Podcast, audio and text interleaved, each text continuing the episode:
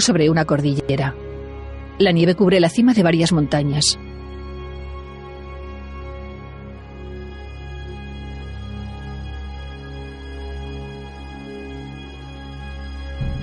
Una bandada de pájaros echa a volar desde el suelo.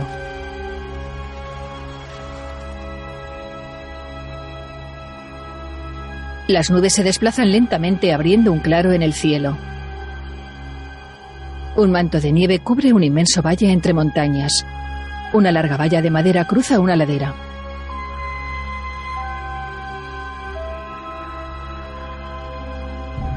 El viento sopla entre un espeso bosque. La neblina cubre un valle con escasa vegetación. La nieve cubre un espeso bosque de árboles caducos. The Western Company presenta La imagen corta negro.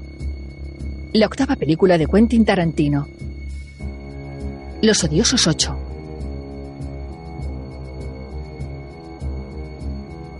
La nieve cubre el rostro de un Cristo tallado en piedra. Samuel L. Jackson.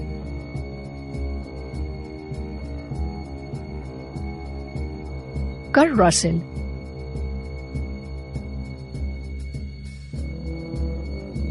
Jennifer Layson Leigh. Es un Cristo crucificado. Walton Goins.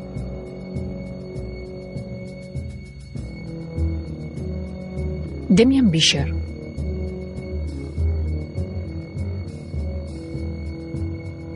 Tim Robb.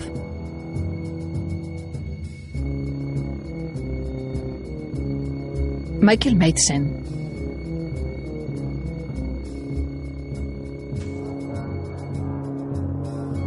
Y Bruce Dern.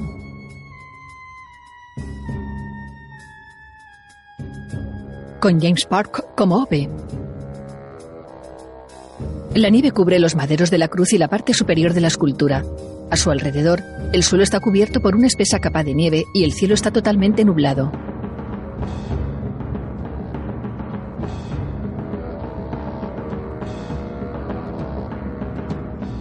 Anna Gurier, Zoe Bell, Lee Horsley, Jim Jones, Keith Jefferson, Craig Stock, Belinda Wino y Shannon Tatum.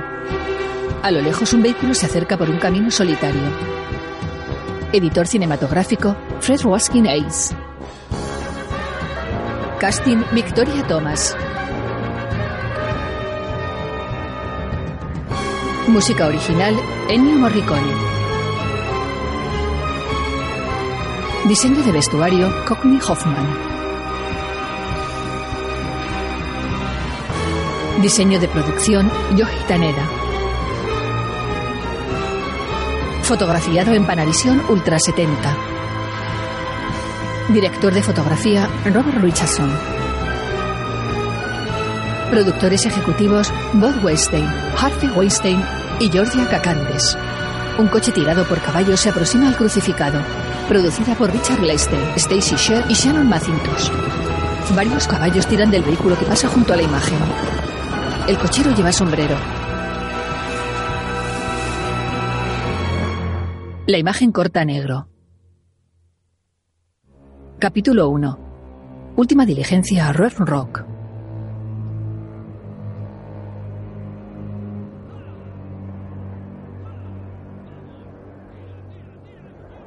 Un espeso bosque de pinos flanquea un desfiladero. La diligencia llega tras una curva y cruza el paso.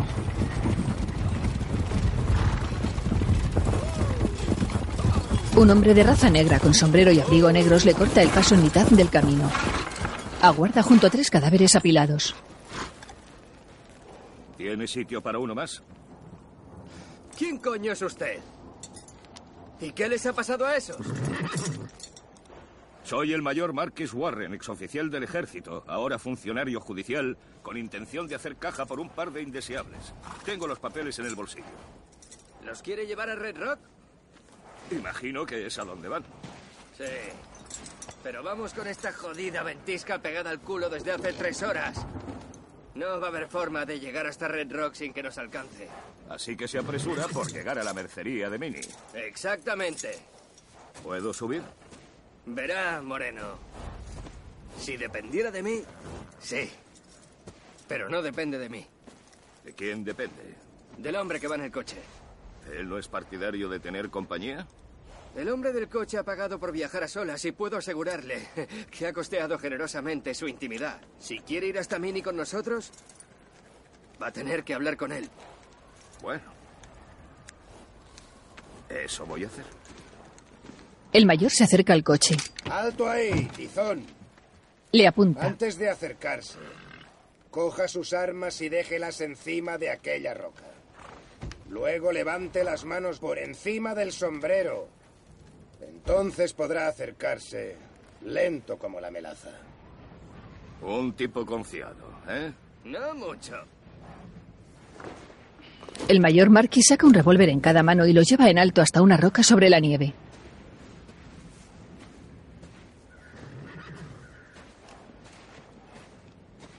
Déjelas ahí.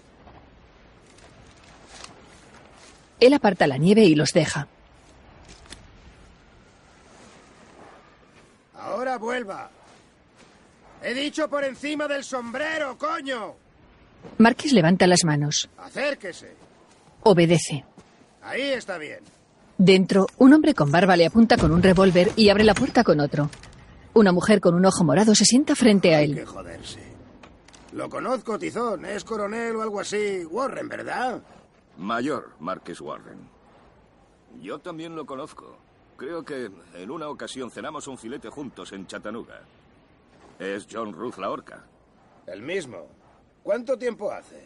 ¿De aquel filete? Uf, ocho meses. ¿Qué tal si me explica qué hace un cazarrecompensas africano vagando bajo la nieve en el corazón de Wyoming? Cobrar un par de recompensas en Red Rock. O sea que sigue en el oficio. Pues claro. ¿Y su caballo? Ciertas circunstancias me obligaron a tomar el camino más largo. Mi caballo no aguantó. Y no sabe nada sobre esta joven. No, Ni cómo se llama. no.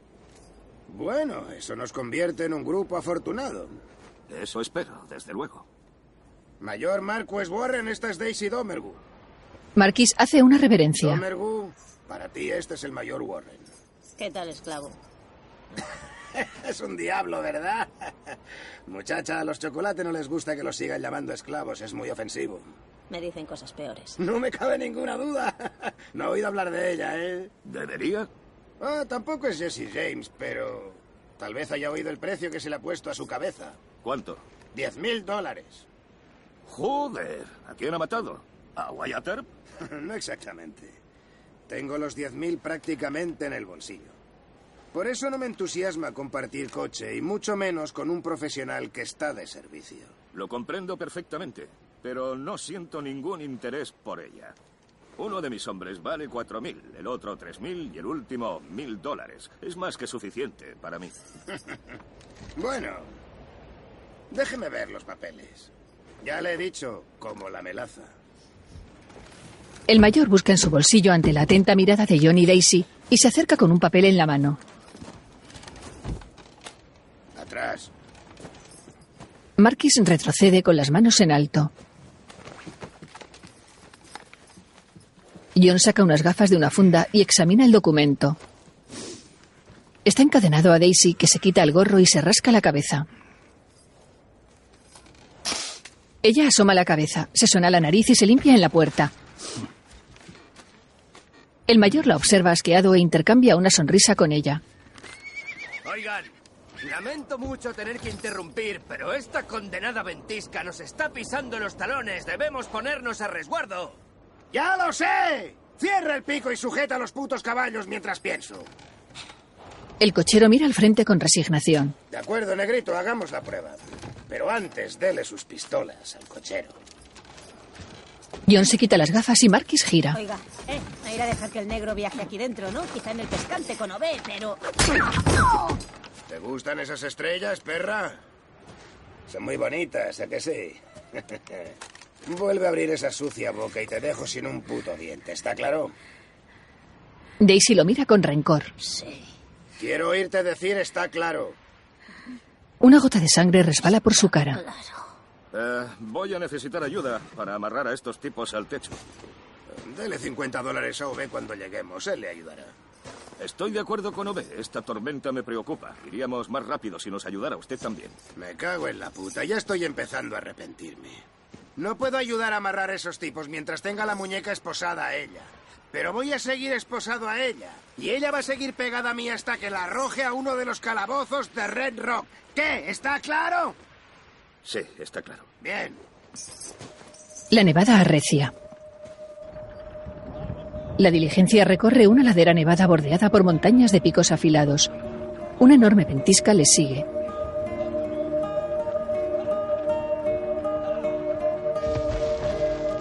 A cámara lenta, las patas de los caballos se hunden en la nieve.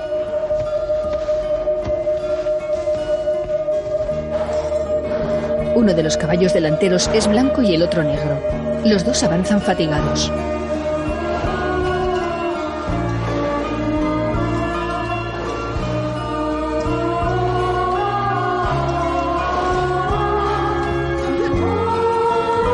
Ove los dirige por un accidentado sendero. La diligencia transporta equipaje y los tres cadáveres. Dentro, John y Daisy se sientan juntos frente a Marquis, que fuma en pipa. ¿Y qué le ha pasado a su caballo? Había hecho viejo. Lo compré hace años. Cuando el tiempo empeoró, bueno, hizo lo que pudo, pero no lo superó. Qué lástima. Sí que lo es. El viejo Lass y yo habíamos recorrido muchas millas juntos. Podría decirse que era mi mejor amigo si considerase amigo a un animal estúpido, cosa que no hago. Sin embargo, voy a echarlo de menos. John enciende la suya con una cerilla. ¿Quién es esta Daisy Tomerku? Una maldita perra asesina, eso es. Ella sonríe. Llevar a una mujer a la horca no le produce sentimientos encontrados. ¿Por mujer se refiere a esta? No, no me produce sentimientos encontrados. O sea que la lleva para que la ahorquen. Pues claro, ¿Y se quedará para verlo? desde luego. Quiero oír cómo le cruje el cuello con mis propios oídos. Marquis sonríe. ¿Usted nunca espera ver cómo los cuelgan? A los míos nunca los cuelgan. Porque nunca los entrego vivos. Nunca. Nunca jamás. Hablamos de esto en Chattanooga. Entregar bandidos vivos es lo mejor para que te maten. Ah, No me pillarán dormido si no cierro los ojos. Yo no quiero trabajar tanto. Nadie ha dicho que este trabajo sea fácil. Tampoco nadie ha dicho que deba ser difícil. Pero esta, cariño, es la razón por la que le llaman la horca. Cuando a alguien se le busca vivo o muerto, los demás le disparamos por la espalda y lo entregamos muerto sobre una silla de montar. Pero si te coge John Ruth, alias la horca, no mueres de un balazo en la espalda. Mm. Si te coge la horca, te ahorcan. John sonríe complacido y fuma. Le sobreestima, negro. Reconozco que tiene agallas, pero en cuestión de sesos, es como si se hubiera tirado de cabeza una charca sin agua. Oye, Daisy, tenemos que inventar un sistema de signos para comunicarnos. Que te dé un codazo en la cara significa cierra el pico. ¿Está claro? Ella se cubre el rostro.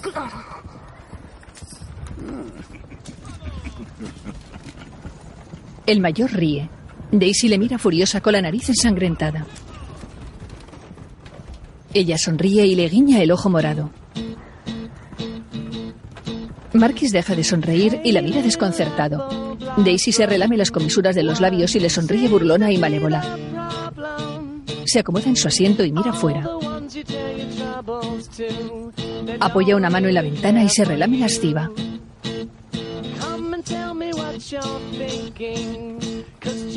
Mira a Marquis y le sonríe de nuevo.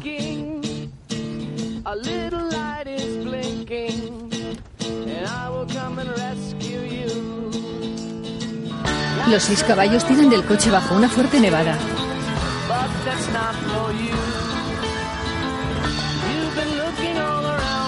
Ove lleva sombrero con borlas.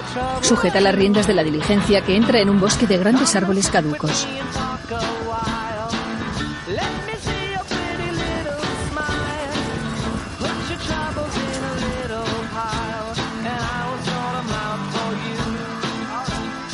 Daisy tapona su nariz con un pañuelo blanco.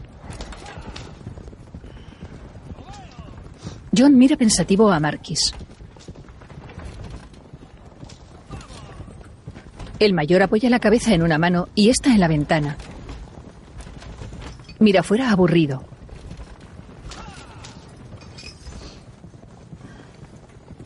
Ya mm, sé que solamente nos hemos visto una vez y estaría injustificado sugerir que nos une una amistad, pero... En fin. ¿Aún la conserva? ¿Aún conservo qué? La carta de Lincoln. Claro. ¿La lleva encima?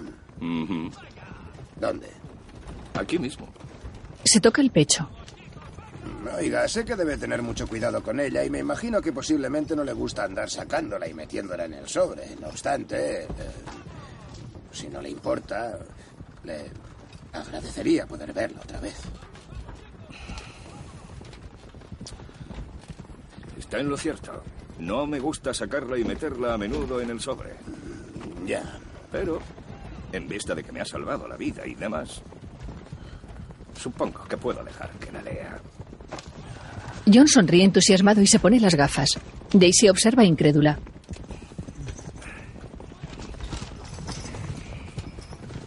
Marquis desdobla una hoja de papel y se la entrega con cuidado. Ruth lee la carta embelesado. Marquis le mira atento.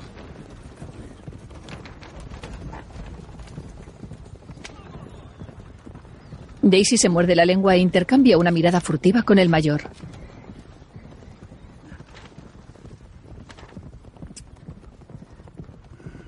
La buena Mary Todd me llama. Deduzco que es hora de irse a la cama. La buena Mary Todd. Marquis esboza una sonrisa y John se quita las gafas. Me. me conmueve. Sí, a mí también. ¿Sabes qué es esto, Golfa? ¿Mm? Es una carta de Lincoln. Una carta de Lincoln, dirigida a él. ¡Ja! Se cartearon durante la guerra. Eran amigos por correspondencia. Y esta es solo una de las cartas. Ella escupe en la carta. Marquis la golpea y la tira fuera arrastrando a John. ¡Pare! La diligencia se detiene. John y Daisy están tirados en la nieve. Menuda estupidez. Casi me arrancas el puto brazo. Marquis baja del coche y camina hacia ellos. Con dificultad, John se suelta de la cadena que le une a Daisy.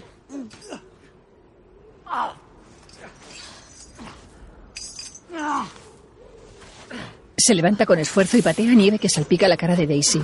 Recoge el fusil y su sombrero. Marquis llega, aparta a la mujer y busca su carta en la nieve.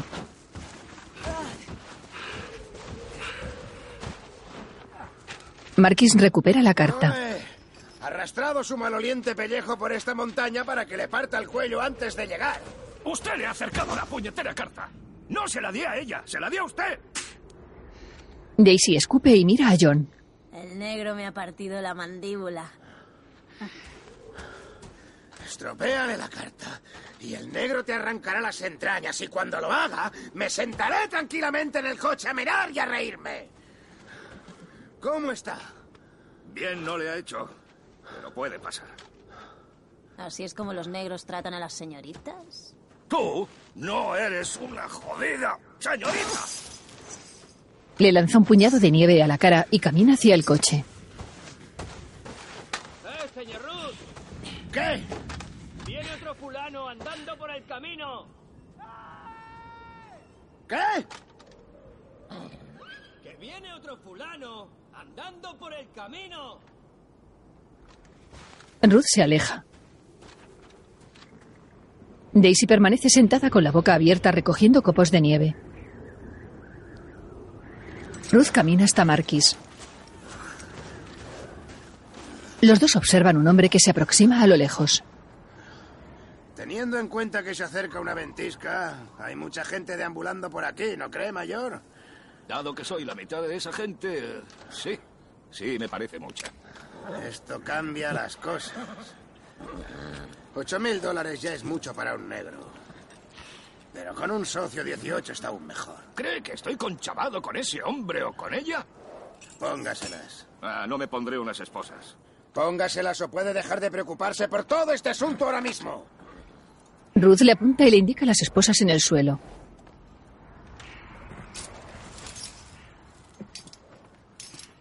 El mayor las coge y se las pone.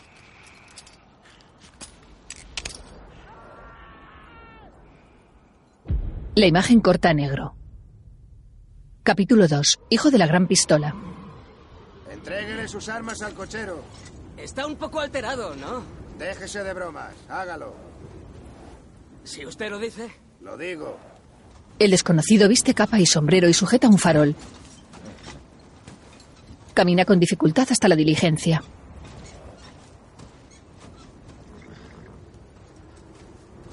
Llega hasta Obek y aguarda sentado sujetando las riendas y le entrega sus armas.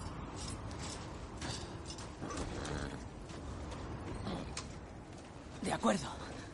Hecho está. Ove, ¿las tienes? Las tengo. De acuerdo, amigo.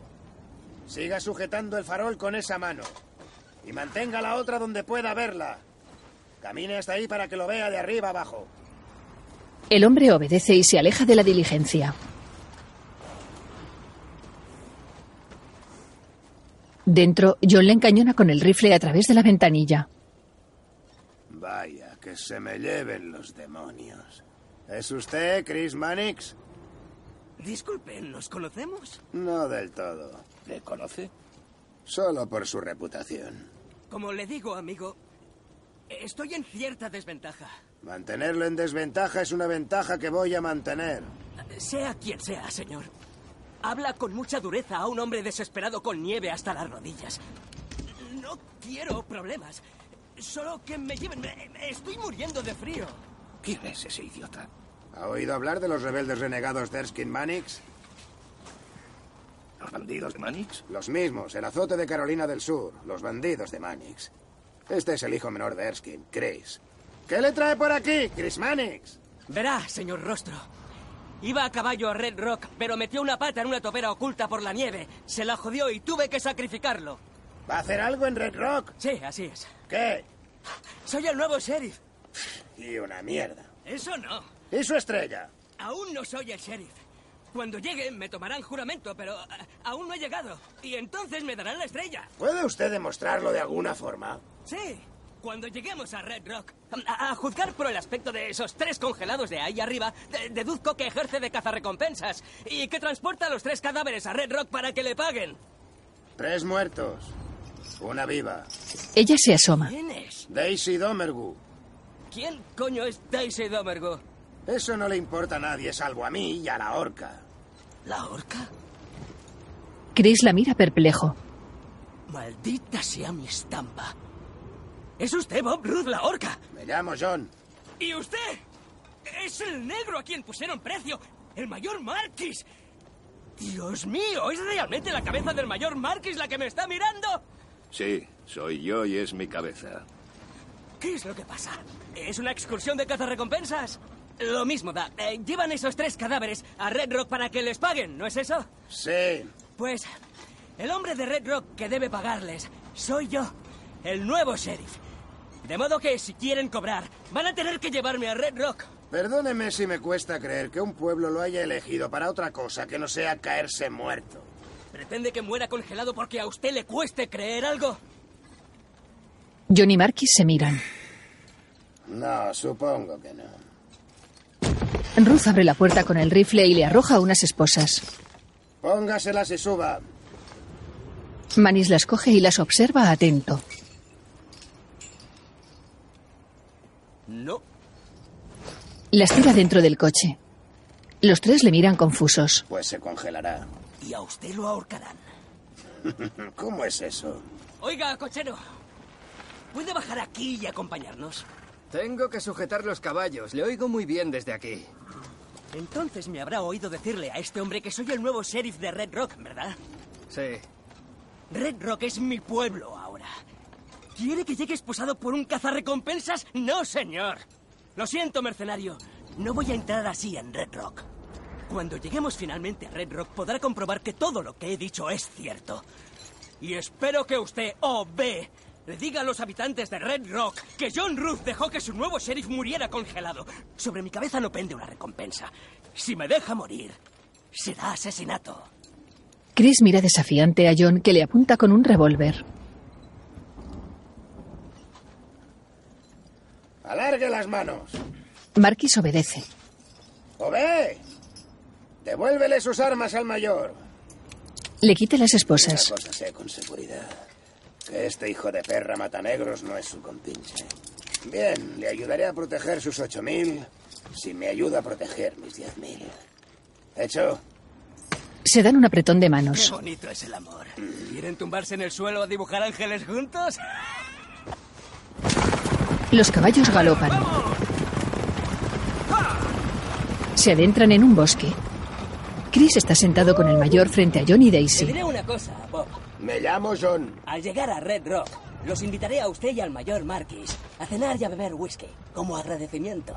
Yo no bebo con rebeldes renegados y desde luego no comparto el pan con ellos. Bueno, señor Ruth. Parece que siente cierto resentimiento hacia la causa sureña. ¿La causa de un ejército de renegados? ¿Una panda de perdedores medio locos? Por supuesto que sí. Se envolvieron en la bandera rebelde como excusa para matar y saquear. Y esto debería interesarle, Warren. A negros emancipados especialmente. Este hombre parece mi tipo. Chris la saluda sonriente. Me da la impresión de que lee muchos periódicos impresos en Washington, D.C. En cualquier caso, solo quiero manifestarles lo agradecido que estoy.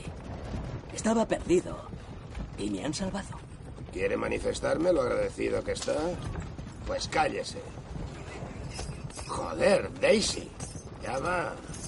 Saca un trozo de cecina de su abrigo y se lo da a Daisy. Bien. El último trozo. Ella lo muerde. Marquis apunta a Chris con un revólver. ¿Saben, El mayor le encañona la cara. ¿Saben lo famoso que llegó a ser usted? Me parece que no. Daisy mastica dolorida. Ojo morado. Ella le mira. ¿Sabes quién es él? Si sé que los confederados daban una recompensa de 30 mil dólares por su cabeza. John la mira. Sí. Salieron muchos paletos a cazar negros. Y no dieron con la cabeza del negro adecuado. No, no lo hicieron. Pero no fue porque no lo intentaran. Algunos blanquitos ignorantes dejaron sus hogares para subir a esta montaña nevada en mi busca y en busca de fortuna. Ninguno de ellos halló fortuna. Y aquellos de los que no se volvió a saber, me hallaron a mí. Aunque su precio no se aguantó en 30.000. Una vez que se calmaron los ánimos, bajó a 8, luego a 5. Pero seguro que incluso cuando solo era de 5.000, venían de visita muchos granjeros. ¿Cómo lo sabe? ¿Por qué ofrecían una recompensa por usted? Los confederados tenían objeciones con respecto a mi talento al matarles. Y cuando me fugué de Wellenbeck, el sur se tomó mi continuada existencia como una afrenta personal. Y la causa ofreció una recompensa. ¿Qué es eh, Wellenbeck? ¿No ha oído hablar del campo de prisioneros de Wellenbeck en West Virginia? No, rebelde, no he oído hablar de él. ¿Se fugó? Oh, el mayor Marquis hizo algo más que fugarse. El mayor tuvo una brillante idea. Tan brillante que me pregunto cómo es posible que no se le ocurriera a nadie antes. Cuéntele cuál fue su brillante idea. El mayor ríe. Bueno, todo el lugar estaba construido a base de astillas. Así que le prendí fuego.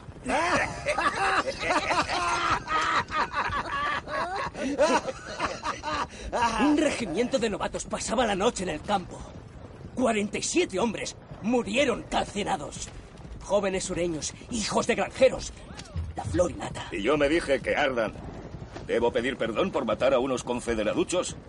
Usted se alistó para que los negros siguiéramos con cadenas. Yo me alisté para matar a degenerados blancos del sur. Eso significaba matarlos como pudiera. Disparando, apuñalando, ahogando, quemando, tirándoles una roca, una enorme, como fuera, con tal de aplastar a aquellos blanquitos sureños. Me alisté para hacer eso.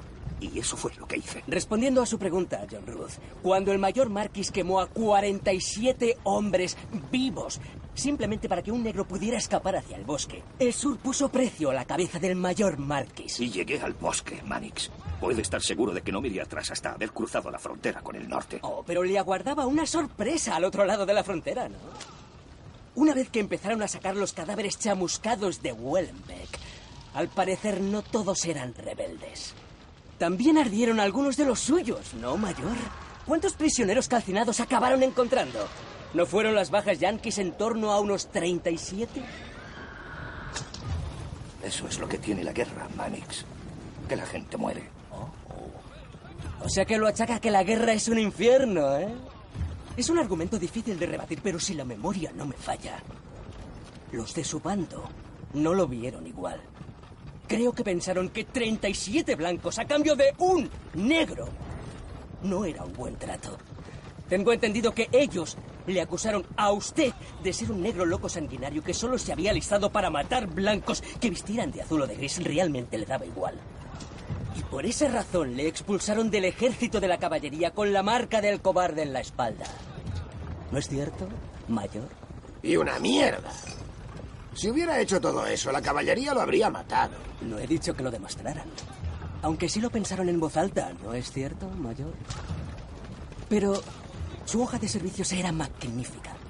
Y eso le salvó la vida. Él mató a un buen número de pieles rojas en sus tiempos, ¿no es cierto, mayor negro? Suelen mirar eso con buenos ojos. Le diré lo que la caballería no miraba con buenos ojos. Los bandidos de Manix, eso es. El hecho de que el hijo menor de Erskine Manix esté criticando la conducta de cualquiera durante la guerra, que me produce es carcajadas. No se le ocurre hablar de mi papá, ¿entiende? Si por algo luchó, fue por una derrota digna y contra la rendición incondicional. No éramos bárbaros extranjeros que aporreaban las puertas de la ciudad. Éramos sus hermanos. Merecíamos una derrota digna. ¿Y cuántos pueblos negros saquearon en su lucha por una derrota digna? Oh, una gran cantidad, mayor negro. Porque cuando los negros tienen miedo, los blancos estamos a salvo. Marquis pega su revólver a la sien de Chris. Hablar con esa lengua sucia de los negros. Tendrá que ir en el pescante. Manis mira intimidado. No, no, no, no, no, no, no quería hablar de política. No quiero. Como he dicho antes, me conformo con estar vivo. Ruth y Daisy lo observan. Creo que voy a apoyarme en la ventanilla y a dejar que este hermoso coche me acune hasta dormirme. Soñaré con la suerte que tengo. Manny se cubre la cara con su sombrero y Marquis aparta su revólver. El mayor cruza una mirada con John y Daisy le sonríe pícara. La imagen corta a negro.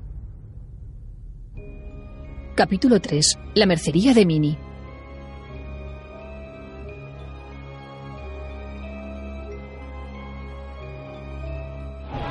La tormenta arrecia sobre un valle. La diligencia corre por un camino totalmente cubierto de nieve.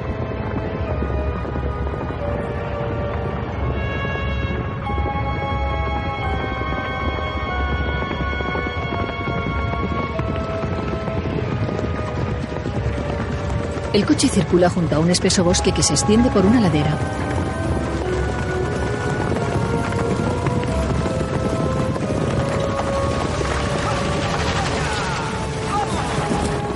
Ove dirige a los caballos hacia una cabaña de madera.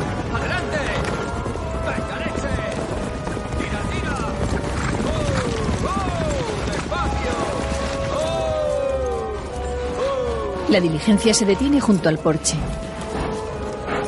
Hay un cobertizo alejado de la cabaña. Ove gira la cabeza y observa una letrina en mitad de la nieve. Observa un coche de caballos tras una esquina de la vivienda. Un hombre cubierto con pieles de pies a cabeza sale al porche. ¿Qué chingados pasa? ¿No esperábamos otra diligencia esta noche? Sí, ya veo que tenéis otra ahí dentro. Ahorita acabo de llevar los caballos al establo. No es nuestra ruta habitual, pero la ventisca nos ha pillado donde no debía. Vais a tener que darnos cobijo.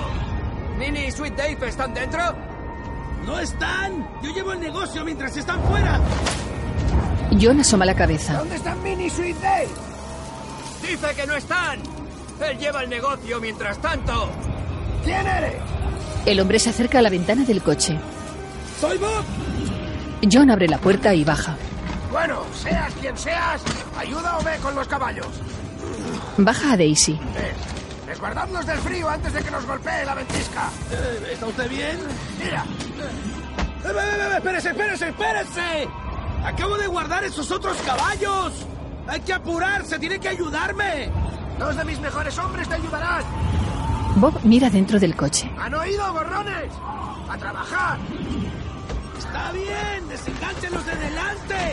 ¡Órale, vamos! ¡Abran! ¡Den una patada a la puerta! ¿Qué? ¡Abran de una patada! ¡Cierren la puerta y una ¡Cierren jodida la ventisca puerta! ahí fuera! ¡Tienen que cerrarla con ¡Tienen, clavos! tienen que clavarla! ¡Claven la puerta! ¡Hay martillo y clavos al lado de la ¡Ciérrenla puerta! con clavos! ¡Hay martillo y clavos al lado de la puerta! ¡Dame martillo! Dentro hay dos hombres sentados. Uno de ellos es un anciano dormido. John cierra la puerta esposado a Daisy.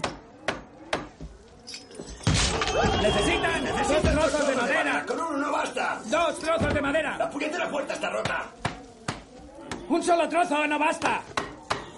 Dame otro trozo de madera. John y Daisy empujan la puerta. Necesito un clavo.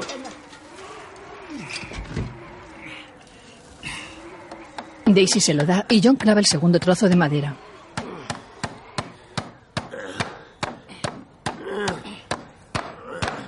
¡Joder! John tira el martillo. Los dos se vuelven. Esta puta puerta es una mierda. ¿Quién es el idiota que la ha roto? ¿Ese mexicano? Por Dios. Se Una levanta. mujer en este infierno blanco debe de estar helada, pobrecilla. John se quita los guantes. Bueno, parece que Minnie tiene la casa hasta los topes. Un hombre está sentado junto a una ventana. ¿Ustedes cuándo han llegado? Ah, hará 40 minutos. John coge una ¿El cafetera. vaquero del rincón es su cochero? No, no, es un pasajero. El cochero dijo que iba a refugiarse de la ventisca en compañía de un amigo. Un cabrón con suerte. Da un sorbo a una taza y lo escupe. ¡Ah, qué repugnante!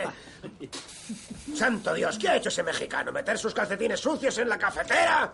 Eh, sí, eh, creo, creo que todos coincidimos, pero somos demasiado corteses para protestar. A él se la suda todo. Mierda. ¿Y el agua del pozo? Ah, ahí la tiene. John camina con la cafetera esposado a Daisy. El hombre lleva bombín y un abrigo de piel. Bueno, así que los tres se dirigían a Red Rock cuando la ventisca los detuvo, ¿eh? Sí, viajábamos en la diligencia de ahí fuera. John llena la cafetera de agua con un cazo. El anciano está sentado despierto junto a la chimenea. En el rincón, el vaquero lleva sombrero negro de ala ancha y pañuelo al cuello. El hombre del bombín observa a Ruth junto a la entrada. Ah, ahí. Señala detrás de John y se le acerca. Él coge su rifle y arrastra a Daisy hasta una estantería. Quita la mano de ahí. Rellena la cafetera y ella gira. La cocina está llena de cacharros. En un lado hay un El piano. nuevo sheriff de Red Rock viaja con nosotros. El sheriff de Red Rock. Eso habrá que verlo. Si él es un puto sheriff, yo soy el tío de un mono. Bien. Pues podrá zamparse plátanos con su amigo negro en el establo. Veo que viajan con el nuevo sheriff de Red Rock. Ah, miente. No es sheriff de ningún sitio.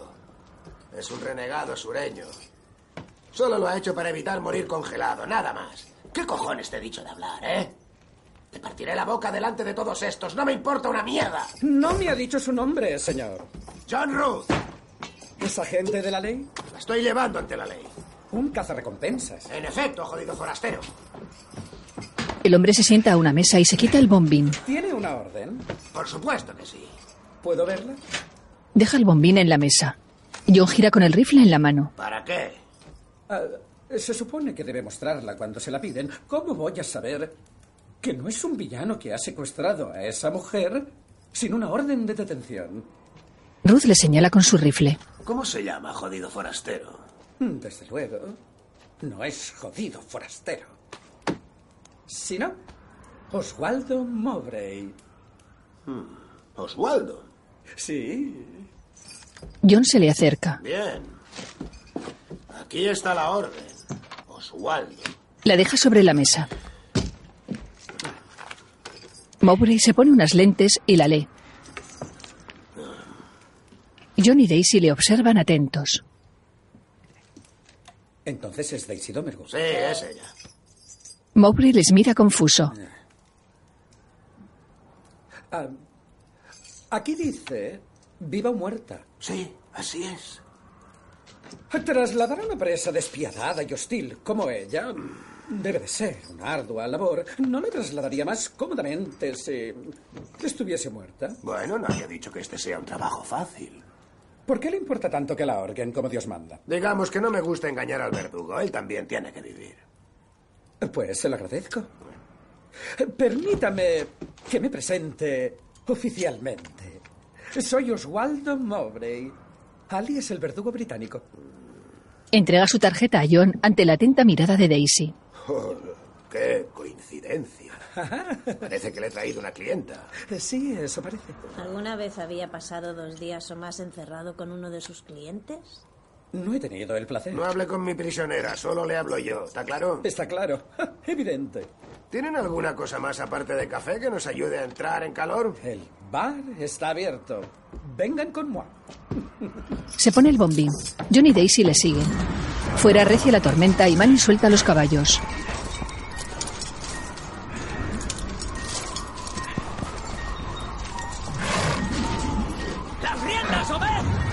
Chris quita las riendas a los animales.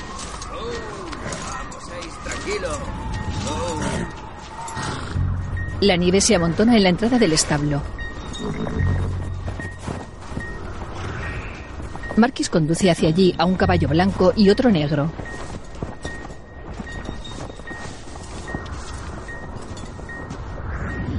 El mayor camina con dificultad hacia la entrada y tira de los animales.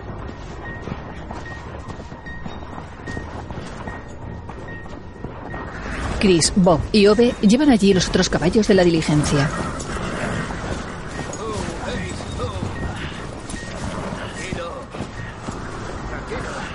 Dentro.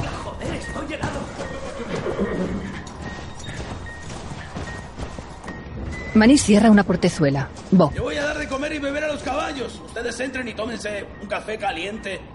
Hay estofado en el fuego, ahorita estará listo. Oye, por muy mal que se ponga la ventisca, habrá que dar de comer a los caballos y defecar de vez en cuando. Conviene que Chris y yo tendamos una cuerda desde el establo hasta la puerta principal y desde la puerta principal hasta el retrete. ¿De acuerdo? Bob les mira confuso. Buena idea. Vamos, Chris. Manis y Ove salen. Te echaré una mano. Bob mira al mayor. Ah, no, no, no, no, váyase y entra en calor. ¿Tienes que trabajar en el establo con esta tormenta y rechazas mi ayuda? Eso, compadre. Muchas gracias. Chris, Ove y Marquis se marchan. Está bien, sígame. Ove y Manis caminan con esfuerzo hacia el retrete. Cargan guías de hierro y una cuerda y las dejan sobre la nieve. Clavaremos uno de estos cada diez pasos. De aquí a la puerta. ¡Sí! ¡Vamos! Ove clava una guía.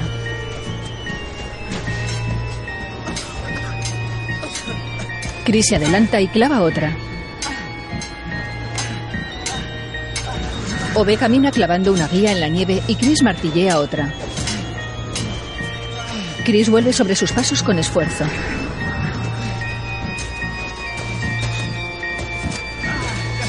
Coge una guía del montón y vuelve. Ove clava otra al final de la hilera. Vuelve por otra. La coge y vuelve. Chris clava otra.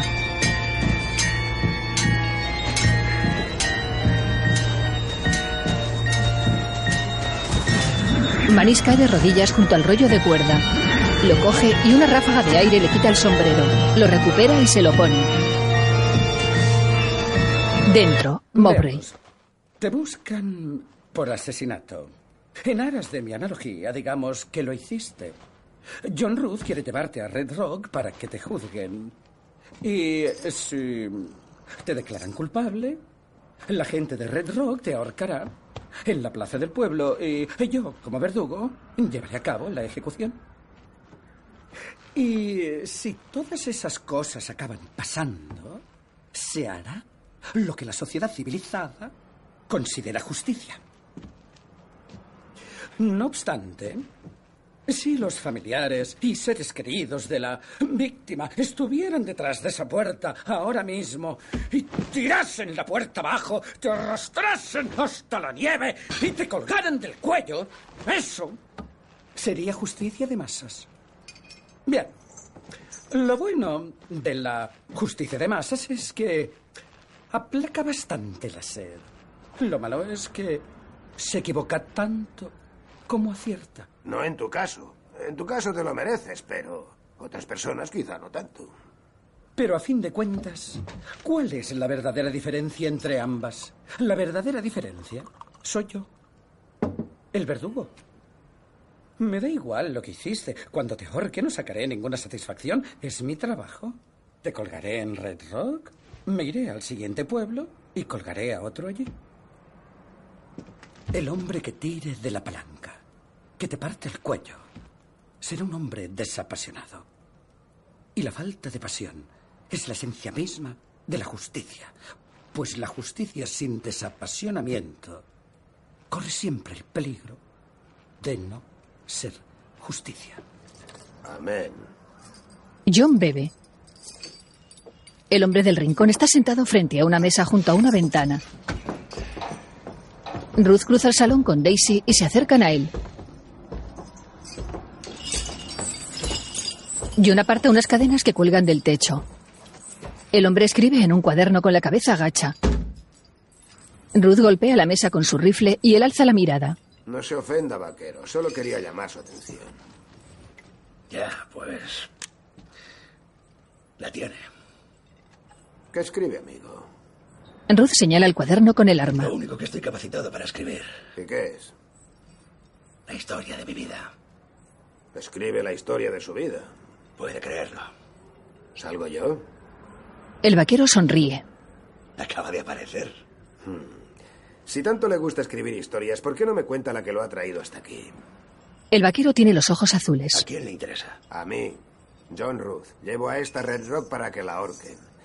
Y de ninguna manera voy a pasar un par de noches bajo el mismo techo que alguien que no sé quién es. Y no sé quién es. Así que, ¿quién es? Joe Gage. ¿Qué? Ese es mi nombre. Joe Gage. De acuerdo, Joe Gage. ¿Para qué va a Red Rock? No, no voy, no voy a Red Rock. ¿A dónde va? A 14 millas de Red Rock. ¿Qué hay allí? Mi madre. Su madre. Solo soy un peón de rancho. Acabo de volver. Se quita el sombrero. Un largo traslado de ganado y. Esta vez no he sido un culo en una silla de montar.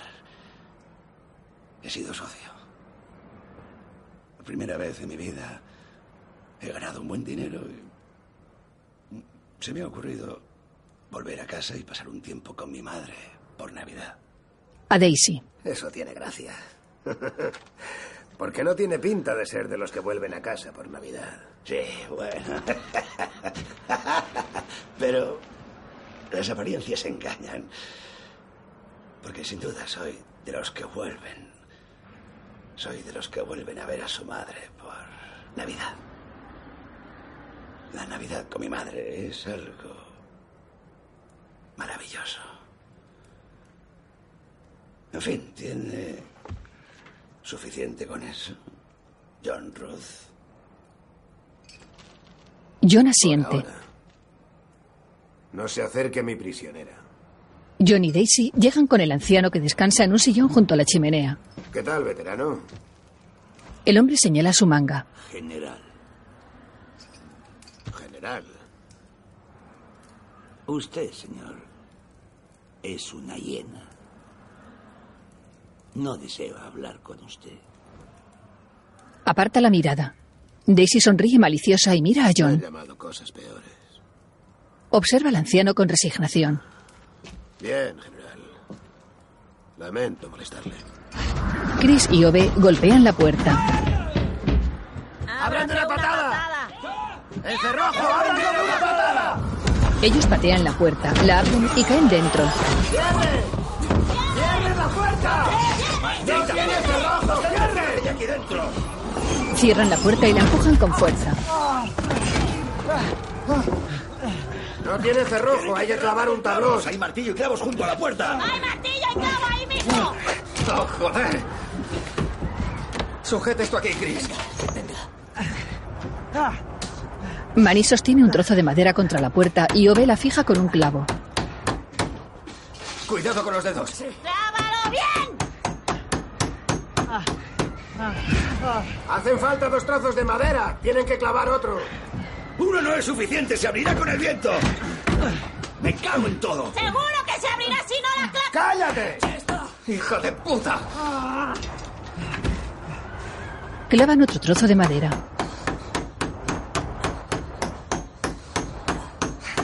Mowbray fuerza una sonrisa. ¡Joder! ¡Qué cabrona es esta puerta! Bob tira exhausto el martillo. Oh, ya entiendo, mercería. Era una broma. ¿Cómo está el café? Ahora bastante bueno, aunque esté mal que yo lo diga. John le sirve una taza y Daisy sopla la suya. Gracias.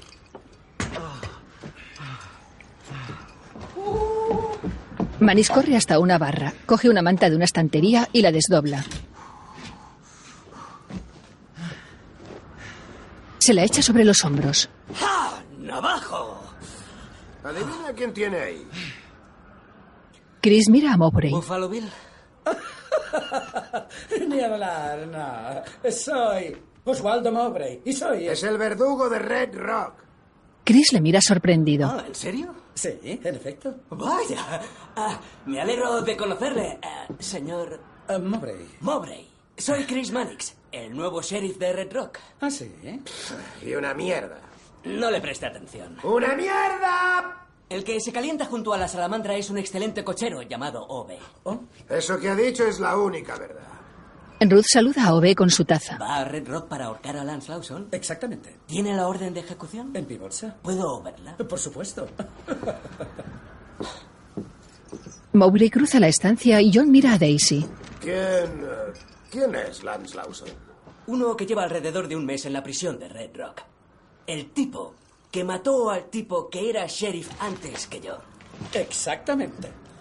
Joder, me... ah, Gracias.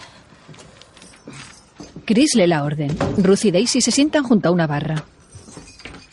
¿Qué ha querido decir esa mujer con el amigo negro del cazarrecompensas en el establo? Que tiene un amigo negro en el establo. Mowbray fuma. ¿Todo para vigilarla?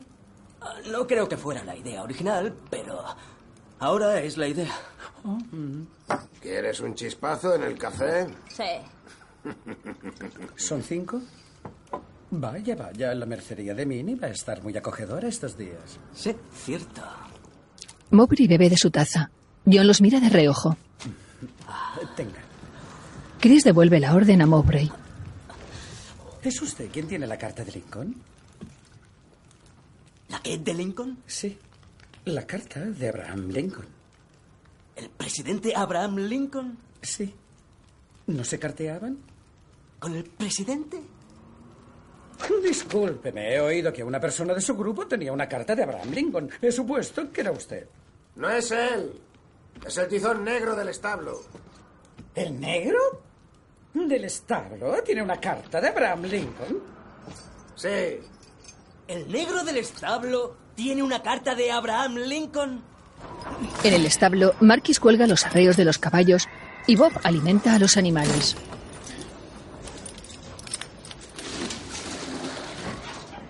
El mayor observa a Bob y camina hacia él.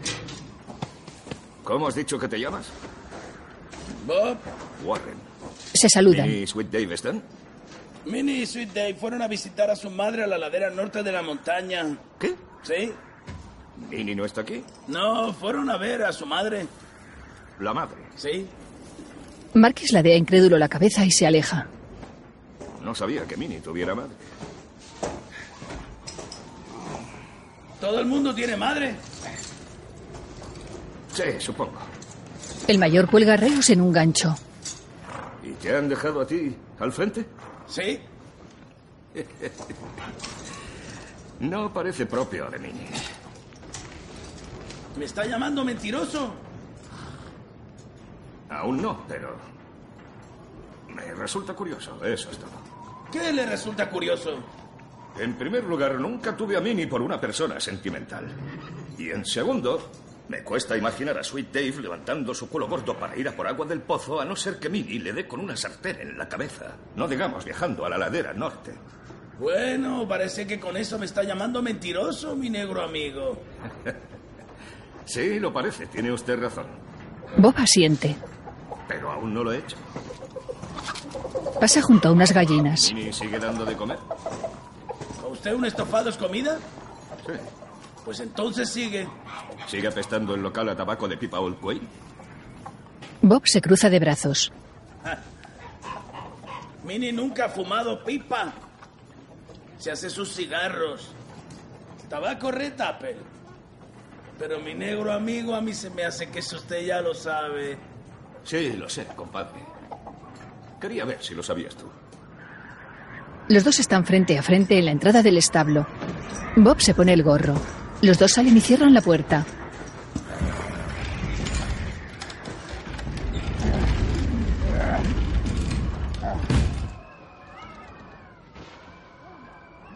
Marquis y Bob caminan entre la ventisca.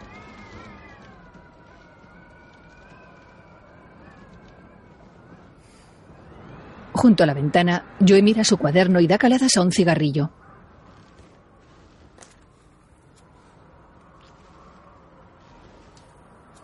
John y Daisy permanecen sentados en la barra. Llénamela, Ove. Sí. Le sirve café. Chris mira a John. Gracias. Camina y bebe de la taza. Observa sorprendido al general sentado en un sillón frente a otro vacío. Vaya, que me corten las piernas y me llamen enano. ¿Estoy viendo al general Sanford Smithers? El hombre uniformado frunce el ceño. ¡Maldita sea mi estampa! El general Sandy todo el carajo Smithers. Se quita el sombrero. Capitán Chris Mannix, de los bandidos de Mannix. ¿El hijo de Erskine? Sí, señor. Ah, ¿Puedo acompañarlo, señor? Según los yankees, este es un país libre. El general Sandy Smithers. ¡Caramba! ¡Caramba! Se sienta. Cosas que hablaba mi padre de usted. Creo que a esos barrigas azules les hizo pasar un infierno. Ah, Cumplimos con nuestra parte. Igual que Erskine y tú cumplisteis la vuestra. Sí que lo hicimos. Yankees hijos de perra. No llegué a conocer a tu padre. Pero siempre respeté su determinación. Se lo agradezco, general. Su respeto habría significado muchísimo para él. El viejo asiente. ¿Quiere que le traiga un café? Estaría bien. ¿Y qué tal una manta? Eso estaría mejor. ¿Sabe lo que le digo? Quédese la mía. Aquí tiene, general. Lo arropa y se aleja de él. ¿Y qué lo trae por Wyoming, señor? Si no le molesta la pregunta. Mi muchacho. Ah, ¿tiene un hijo que vive en Red Rock? Sí, mi hijo. Chester Charles Smithers. Falleció aquí hace unos años. Ah, perdóneme, señor. Ah, No tengo nada que perdonar. Como decía, fue hace unos años. Después de haberse licenciado, quiso venir aquí a las montañas de Wyoming a labrarse su fortuna. Chris se sienta frente al No general. Da un sorbo. Manis baja la mirada apesadumbrado y bebe. Le he comprado una tumba simbólica en el cementerio de Red Rock. Y vengo a darle instrucciones al marmolista para su lápida. ¿Seguro que está muerto? ¿No es posible que esté mal viviendo en los bosques? Es duro, pero hay personas que se las arreglan. Si hubiera hecho lo que vino a hacer aquí, habría vuelto a casa. La puerta se abre. ¡Agárrela! ¡Cierre, cierre! Marquis y Bob entran. ¡Agárrela mientras la cierro con clavos! ¿Pero quién es el idiota que la ha roto? Usted nomás agárrela para cerrarla. ¡Órale, cabrón! Bob clava un trozo de madera. Aguante. Así. Uno más. Marquis se vuelve. El general le observa atento. Sigue aguantando, sigue aguantando, mi negro amigo. El mayor escruta el interior de la cabaña. Trozos de madera. Mira a Bob. ¡Órale, cabrón! Así, ya está, hija de la chingada. Bob tira el martillo, se quita el gorro y se deja su sombrero. Demasiados sombreros, compadre. ¿Eh? Habida cuenta de que Mini prohíbe ir cubierto en el interior, cosa que si no recuerdo mal es una de sus reglas de oro y que le gustaría que se respetara en su ausencia. Tú tienes una actitud demasiado indulgente. Lo confieso. Tengo una actitud muy indulgente en cuanto a sombreros. ¿Y si hoy nos olvidamos de los sombreros ya que está cayendo una ventisca? Mañana declararemos el día sin sombrero. Bob se aleja de la puerta. Marquis se quita el sombrero y se aleja de la puerta. Lo cuelga en una percha y toma una taza de un estante. Coge la cafetera y patea una golosina naranja que cae en una rendija. La mira confuso y se sirve café. En el suelo hay una golosina de color naranja. Mi padre. Digo que mi, mi padre siempre decía que Jefferson Davis era un hombre valiente, pero debió instaurar la capital en Montgomery y no en Richmond. Deja la cafetera en la hornilla y observa tarros de golosinas en lo alto de un estante. El norte de Virginia habría sido utilizado de una forma diferente. Frunce el ceño, bebe y alza la mirada. Cállate. Mira a Mowbray, al general y a Joe. ¿O ve? Cruza la estancia. El general bebe de su taza. a ese negro, señor? No conozco a ese negro. Pero sé que es un negro. No necesito saber nada más. El mayor y Ove cruzan la estancia y se ponen los sombreros.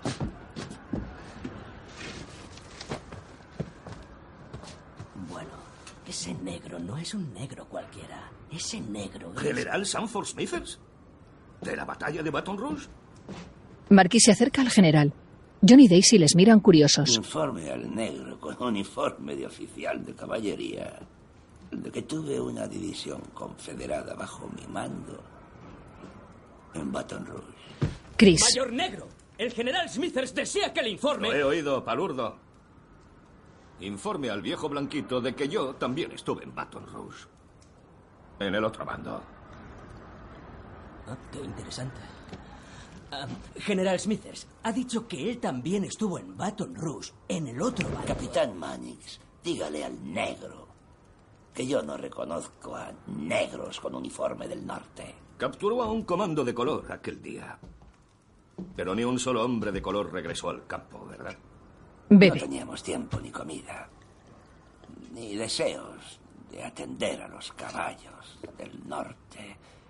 Y mucho menos a los negros del norte. De modo que los fusilamos allí mismo. Caballeros. Marquis tira su taza. Caballeros.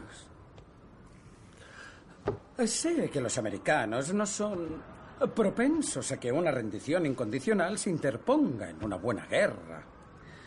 Pero les sugiero con vehemencia no recrear la batalla de Baton Rouge durante una ventisca en la mercería de Mini. Bien, mi novio amigo. Aunque las pasiones están a flor de piel, aquello ocurrió hace tiempo.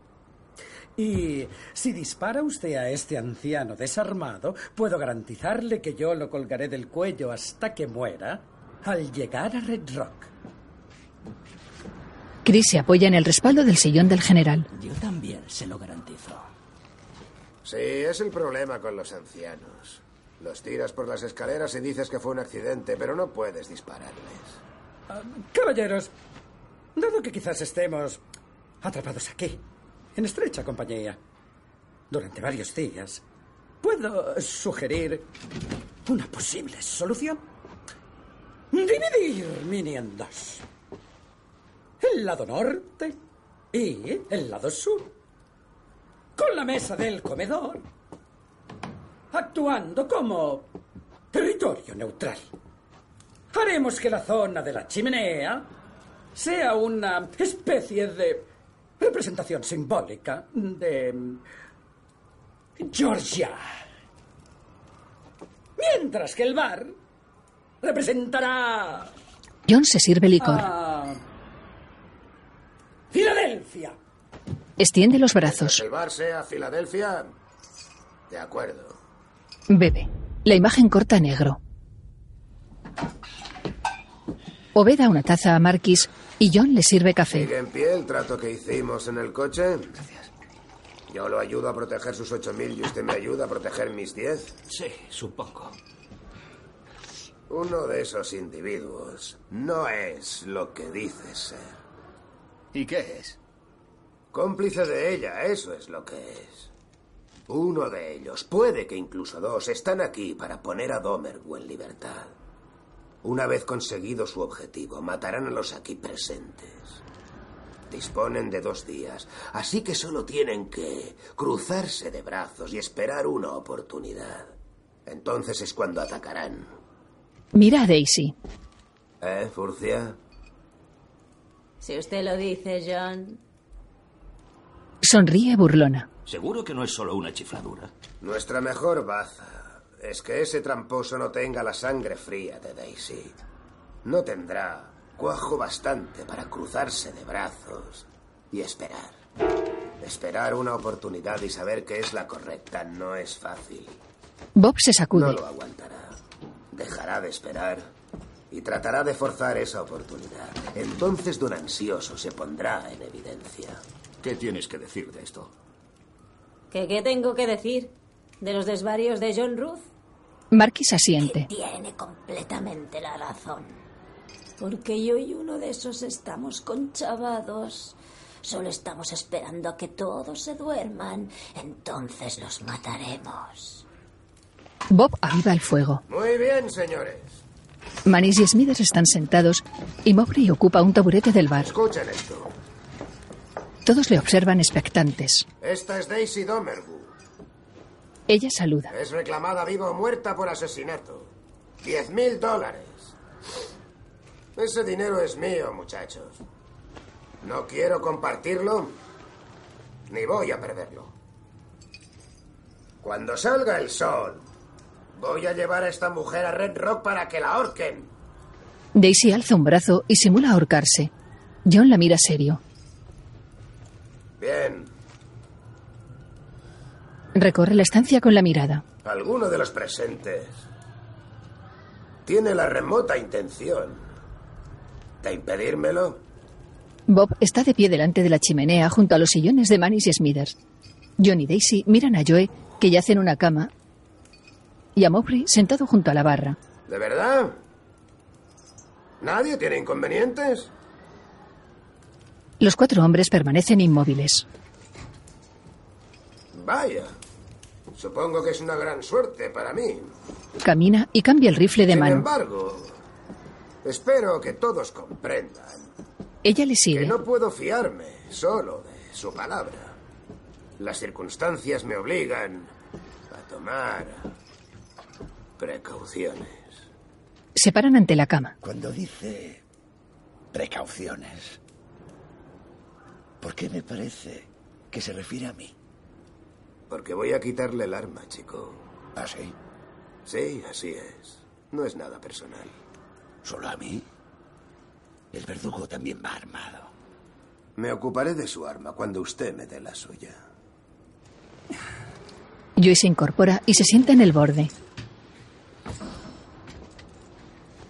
Me siento desnudo sin ella. Oh, yo sigo teniendo la mía.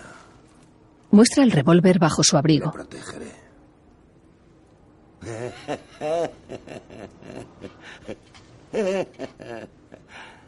El rostro del vaquero se torna serio. De un cabrón no tiene fin. ¿Eh, John Ruth? Muy cierto, Joe Gage. Deme su pistola. Si la quiere. Tendrá que acercarse. Marquis le pone un cuchillo en el cuello. Un corte le hace sangrar ligeramente. Aparte la mano de la pistola. Obedece. Parpadee si está tranquilo. ¿Parpadea? Parpadea. Parpadee si va a permanecer tranquilo. Ha parpadeado. Quítele la pistola. Lo lamento mucho, chico. Como he dicho, no es nada personal, solo precaución. John la guarda bajo su abrigo y Marquis retira el cuchillo y se aparta. Joe mira con desprecio al cazarrecompensas. Se toca la herida y observa la mano.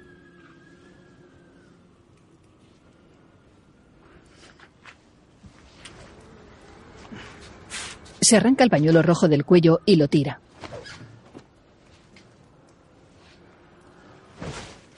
Saca otro amarillo de un bolsillo.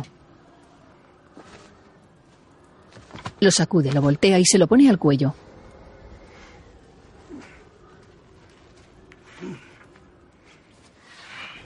Se gira hacia Marquis. Es muy sigiloso. Marquis limpia la punta del cuchillo con sus guantes blancos y Joe se levanta despacio. Se aleja de John y Daisy.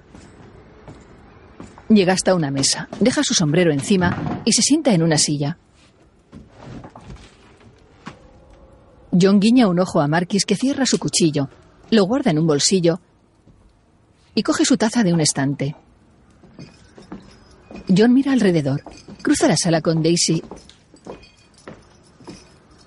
y llega ante Mowbray sentado junto a la barra. Temo que debo aplicarle lo mismo a usted, señor Mowbray. Hay que tomar precauciones porque la vida es demasiado valiosa para perderla. John le quita el arma y pasa con Daisy tras la barra. Alcánzame ese cubo. Deja el rifle en la barra. Daisy le da un cubo de madera. Dentro vacía un cargador y desmonta las armas de Joe y Mowbray. Obem. Coge este cubo, sal al retrete y vacíalo en la letrina. ¿Por qué tengo que salir yo? Ya llevas la chaqueta puesta. Y me fío de ti, más o menos. La ventisca envuelve la cabaña. Ove sale con un farol y sigue las guías hasta la letrina. Vacía el cubo en el retrete. Y camina de vuelta siguiendo la cuerda que une las guías.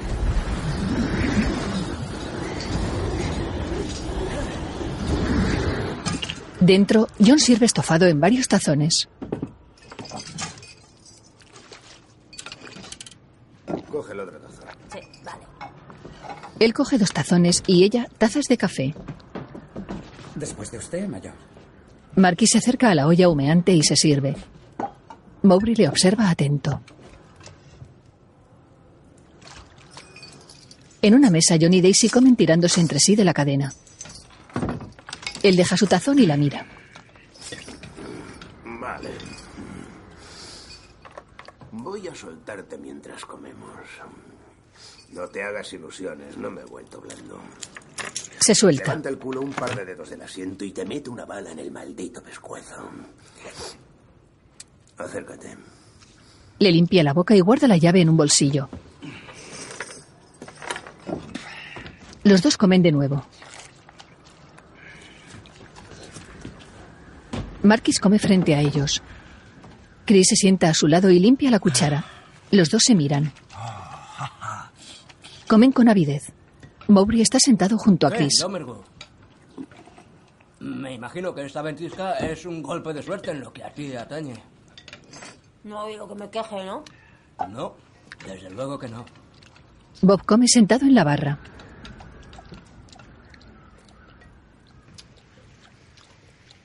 ¿Y qué dice usted, Osvaldo? Mowbray le mira. ¿Qué digo de qué? Verá, considerando lo que ha hecho por dinero, no soy quien para juzgar, pero ¿no se siente un poco mal al ahorcar a una mujer? Mientras no inventen un gatillo que una mujer no pueda apretar, si uno es verdugo, ahorcará a mujeres. Joder, o si nunca me lo había planteado así. Para tratar con los cabrones infames que andan por ahí es la única solución. Solo hay que ahorcar a los cabrones infames. Pero a los cabrones infames hay que ahorcarlas. Todos miran a la puerta. La ventisca tira dentro a Ove. Chris y Bob corren a cerrarla. ¡Maldito hijo de la gran puta! ¡Casi la palmo y fuera! Ove se levanta con esfuerzo. No vuelvo a salir con lo que está cayendo. ¡Jamás! ¡Nunca más! Corre tiritando hasta la chimenea. Arranca una piel de animal colgada en la pared y se envuelve con ella.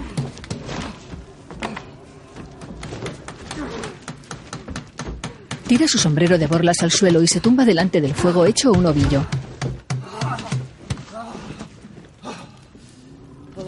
Chris se acerca a él. ¿Estás bien, no? Estoy bien. Se me pasará. Tengo que entrar en calor. John asiente y se aleja. Bob llega a su lado. ¿Quieres un poco de estofado? ¿Estofado? Luego. Bob asiente y se marcha. Está bien. Marquis sigue a Bob con la mirada. Deja su taza humeante en la mesa y come. Junto al mayor está Mowbray. Manis regresa a la mesa y se sienta junto a él. Sorbe su cuchara y Daisy sopla su taza. Bueno. ¿Cómo le va, mayor negro? No estoy de humor, Chris Mannix. Déjeme en paz con sus patrañas. John Ruth dice que tiene una carta de Lincoln. Ya se lo he dicho, Borrico. Vaya a rebuznar a otra parte. Es verdad, John. Lo ha dicho, ¿no? Sí, lo he dicho. Entonces, ¿tiene una carta de Abraham Lincoln? Sí, ¿De Abraham Lincoln? sí, ¿Abraham Lincoln? ¿El presidente de los Estados Unidos? sí, ¿De América? sí, ¿Le escribió una carta personalmente? sí. ¿Personalmente tipo estimado mayor Warren? No, personalmente tipo estimado Marquis. ¿Estimado Marquis? ¿Abraham Lincoln, el presidente de los Estados Unidos de América? Sí. ¿Puedo verla? No, no puede. Por lo que ha contado John, usted no fue un soldado negro elegido al azar entre un montón de cartas. Por lo que ha contado John, se carteaban. Sí, Por lo que ha contado John, eran prácticamente amigos por correspondencia. sí. Amigos por correspondencia es prácticamente amigos. Marquis enarca las cejas.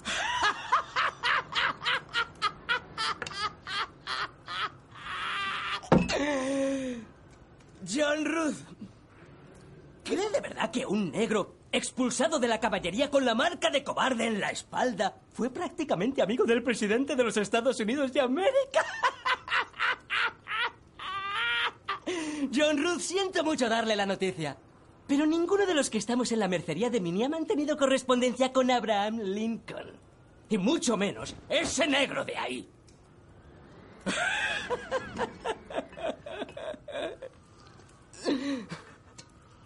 John mira confuso a Marquis, que bebe de su taza. Era una engañifa.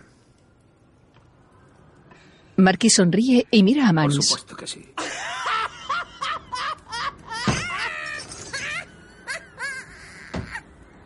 Daisy palmea la mesa. Muy bueno, Warren. ¡Qué descaro, negro! ¡Qué descaro! John le tira su guiso en la cara.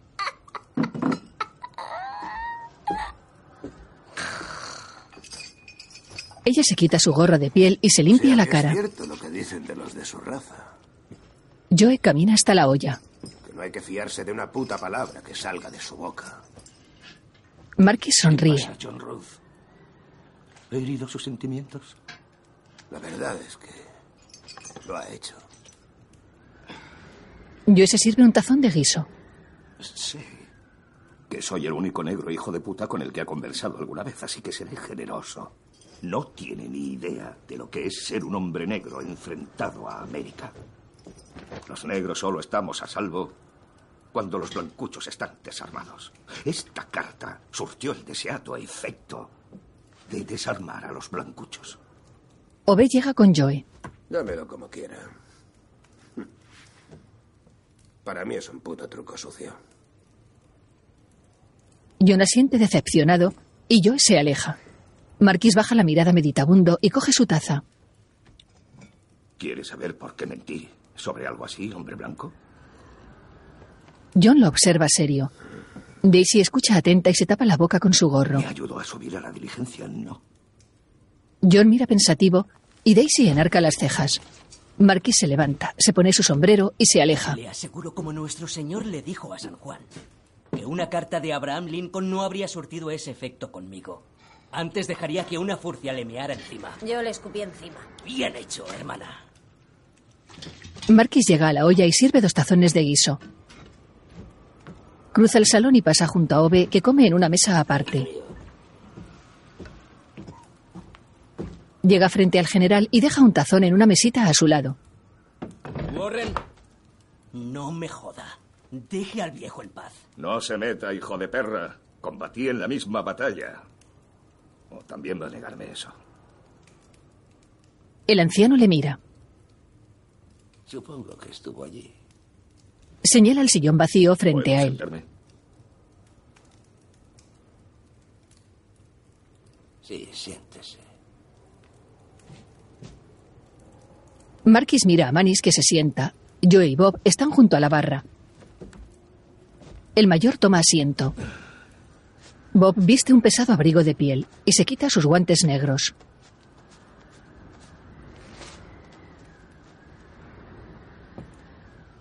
Los deja en una repisa sobre el piano. Se sienta al teclado y toca con un solo dedo.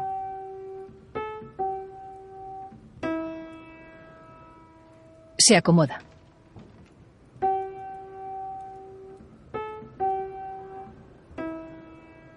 Lleva sombrero y una barba descuidada. Carajo. Se remueve en el taburete. Marquis y Smithers comen. ¿Qué? ¿Cómo le ha ido desde la guerra? El fuego está encendido. Entre ellos hay una mesa baja con un ajedrez. El general estira las piernas. Las piernas, los brazos. No puedo quejarme. ¿Tiene esposa? Unas fiebres la llevaron el pasado invierno. ¿Cómo se llamaba? Betsy. ¿Chica de Georgia? Augusta. Asiente. Chico de Atlanta, chica de Augusta. Marquis sonríe. Criaba caballas en Kentucky. Y su padre era el dueño de un criadero donde compraba la mayoría de mis potrillos. Chingue su madre. Hice un buen negocio con ella. Utilicé su dote para comprar campos de melocotoneros. Y me fue bastante bien. Desde luego muchísimo mejor que a ninguno de mis inútiles hermanos. El mayor asiente. Sí, su hijo vino por aquí hace unos años. También hablaba maravillas de su madre. ¿Conoció a mi hijo? Que sí le conocí. Sí. Le conocí. Come. No conoció a mi hijo. Marquis asiente. Deja su tazón y abre los brazos resignado. Se levanta y se marcha. Smithers le coge del brazo. Mi hijo. Sé qué día murió. ¿Y usted? No. ¿Quiere saber qué día fue? Sí. Marquis apoya su mano en el sillón de Smithers y acerca su rostro. Que me conoció a mí. El anciano le suelta. Bob toca con ambas manos. Marquis saca un revólver.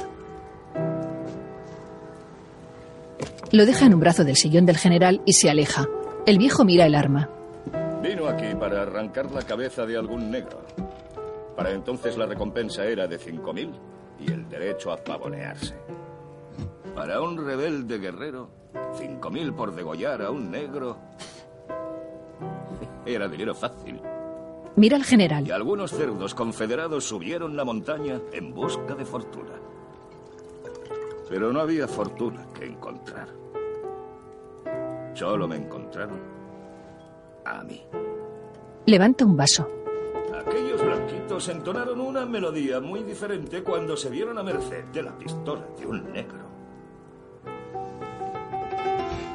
Olvidémoslo. Yo seguiré mi camino, usted sigue el suyo. Ese era su hijo, Chester. Es usted un jodido embustero. Déjeme volver a casa con mi familia. Se lo juro. Le juro que no volveré a poner un pie en Wyoming. Todos decían lo mismo. Suplicando clemencia. Su hijo me contó la historia de toda su vida. Usted aparecía en la historia general. Cuando supe que tenía ante mí al hijo del sangriento asesino de negros de Baton Rouge, decidí divertirme un rato. ¡Cierre su mentirosa bocaza de negro!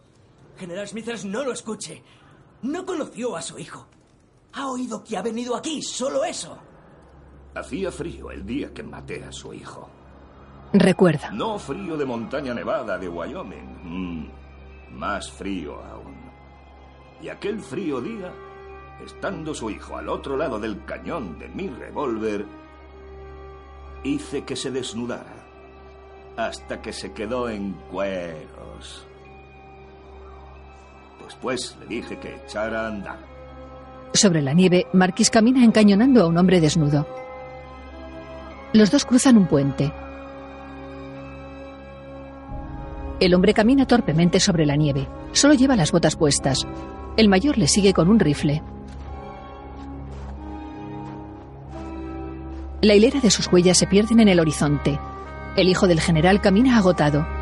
Los dos recorren el curso de un río helado cerca de un bosque. Le hice andar con el culo al aire durante dos horas hasta que el frío lo venció. El hombre se derrumba. Jamás Smithers. conoció a mi hijo. No, claro que no. Es un negro tramposo que quiere incitarlo a coger ese revólver.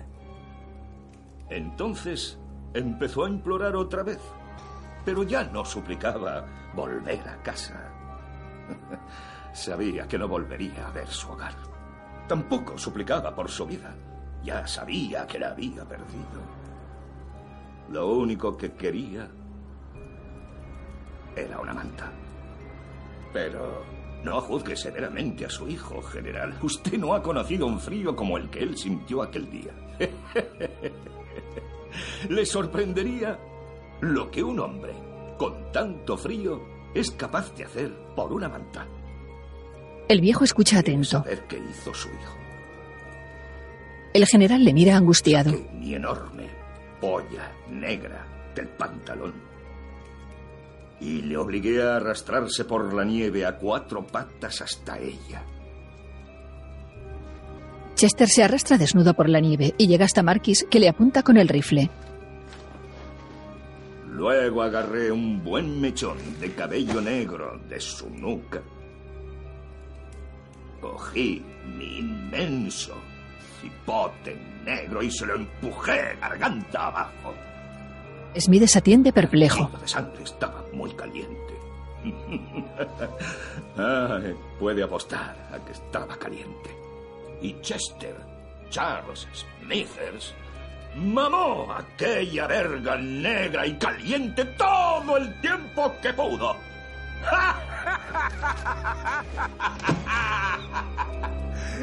Sobre la nieve, Chester le hace una felación. En la mercería. ¿Se imagina la escena? Su hijo, con la verga de un negro en la boca. Él temblando, llorando, yo. Y él sin entender nada. El anciano se arropa consternado. Usted entiende, ¿verdad, Sandy? Nunca le di la manta a su chico. Ni siquiera después de todo lo que hizo, aunque hizo absolutamente todo lo que le pedí. Llega a la barra. Nada de manta. La manta era la promesa de un desalmado mentiroso. Casi como aquellos uniformes que la Unión repartió entre los soldados de color a los que usted se niega a reconocer. Smithers le mira boquiabierto y Marquis se sienta en una silla. ¿Qué va a hacer, viejo? ¿Mm? ¿Pasarse los dos o tres próximos días ignorando al negro que mató a su hijo? ignorando cómo le hice sufrir, ignorando cómo le obligué Se relame. a tragarse toda mi polla. La mayor estupidez que su hijo cometió fue hacerme saber que era hijo suyo. Smith escoge el arma. Marquis le abate y guarda su revólver. Mira alrededor y sonríe. En el piano, Bob gira al frente. Cierra la tapa con delicadeza. La imagen corta negro.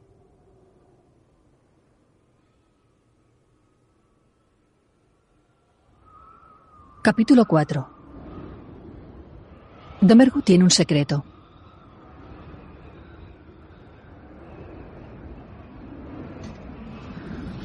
Han pasado unos 15 minutos desde que dejamos a nuestros personajes. Joe Gates se ofreció voluntario para sacar el cadáver de Smithers.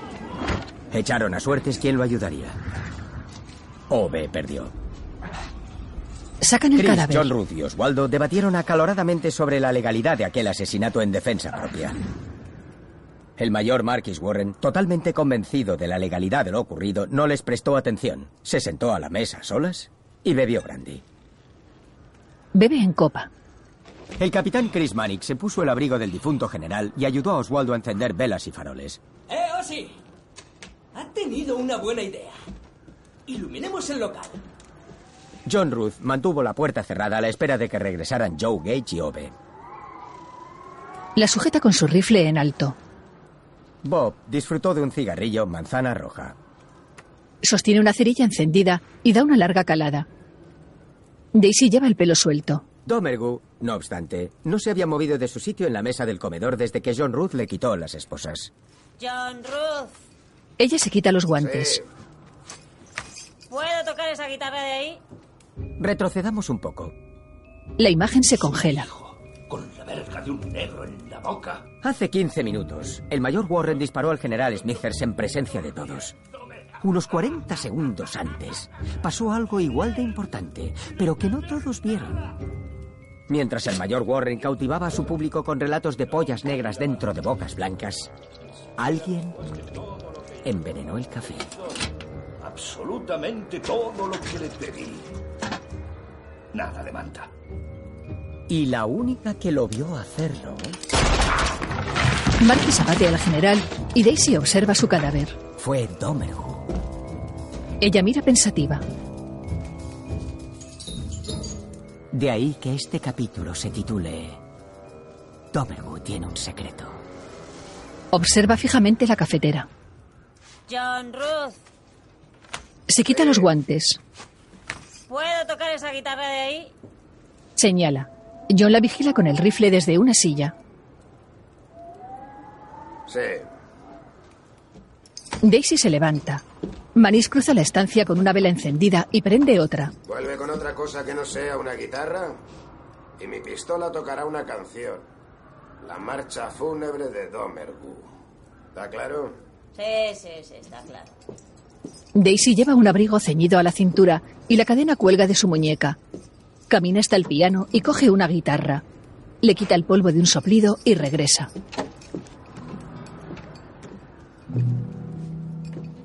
Pasa delante de la cama, enseña las manos a Ruth y vuelve a su asiento junto a la mesa. Coloca los dedos sobre las cuerdas y el mástil.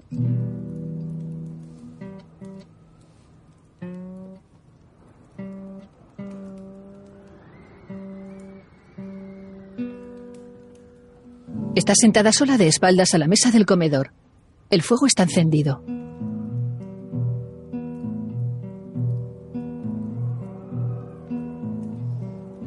Mujer. Escuchad un momento, muchachos, y oídme contar mi historia. En la costa de Inglaterra, fui condenado a navegar. El jurado me halló culpable, señor. Y el juez dijo, él dijo, de por vida, Jim Jones, te sentencio a que cruces el tormentoso mar. Te sentencio a que cruces el tormentoso mar. Ruth se aparta de la puerta. Joe y Obe entran y la vuelven a cerrar con los clavos y las maderas. Te freirán a latigazos allí, en Botany Bay. Las olas altas surcaban el mar. Los vientos acercándose a vendaval. Preferiría ahogarme en la desgracia que ir a Nueva Gales del Sur. Las olas altas surcaban el mar cuando llegaron los piratas. Joe y Obe se alejan de la puerta. Daisy canta de espaldas a ellos. Abrieron fuego y de algún modo Ruth sigue a Obe a la cocina y coge la cafetera.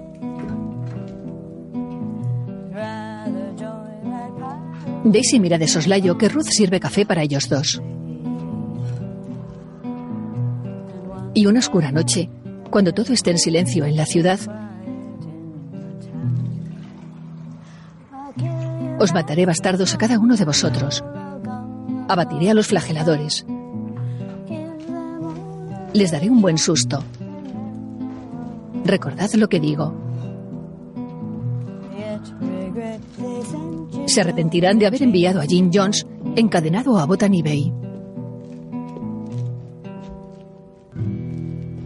Ruth llega tras ella. Esa es la que te gustaba cantar en la diligencia, ¿eh? Sí, Es bonita. ¿Tiene alguna estrofa más? sí, muchas. Ruth bebe. Bueno, adelante, canta. Daisy sonríe satisfecha. Lo que usted diga, John. Bob fuma tras la barra y bebe un vaso de un trago.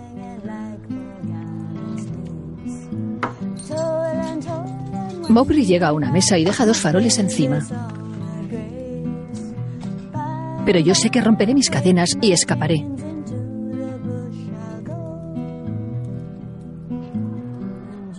Y muerto estará detrás de mí.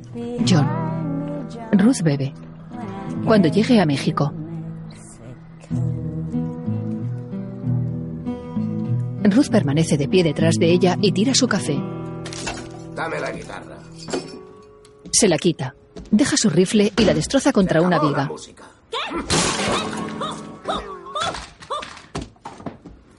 Date la vuelta. Ella se gira y ambos se sientan a la mesa. Ruth se quita los guantes. John, no. No, no, no, no, no, no. Sí, no. sí, sí, sí, sí, cállate. La esposa de nuevo. Chris enciende una vela y le observa atento. Se marcha y enciende otra. Camina junto a la cama y enciende otra. Obe deja una vela sobre un barril y monta un farol. Ruth juguetea con una taza sentado junto a Daisy. El cochero enciende varias velas en un rincón. Marquis apura una copa. Daisy le mira y Ruth la imita extrañado. Ella esboza una sonrisa y palmea la mesa. Ruth voltea inquieto la taza.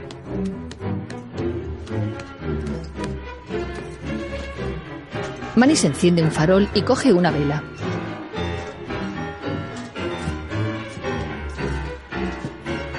La deja en un estante y camina hasta la cocina. Coge la cafetera y se sirve un café. Daisy le observa atenta. Manny sopla su taza humeante y se la lleva a la boca. Ruth vomita sangre sobre la mesa y Manis le mira atónito.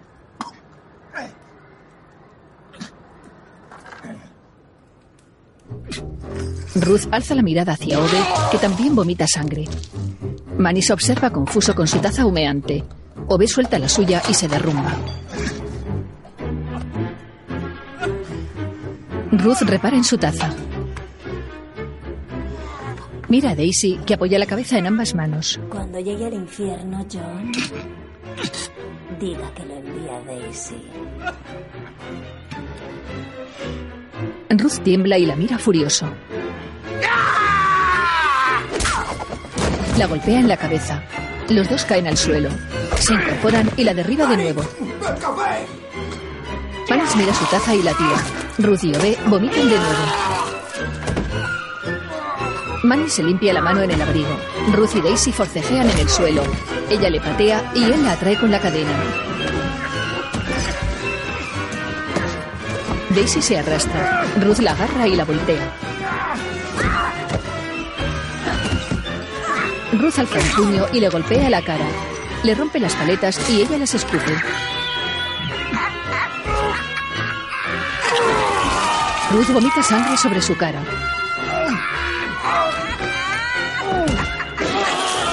Ove vomita de nuevo. Se derrumba.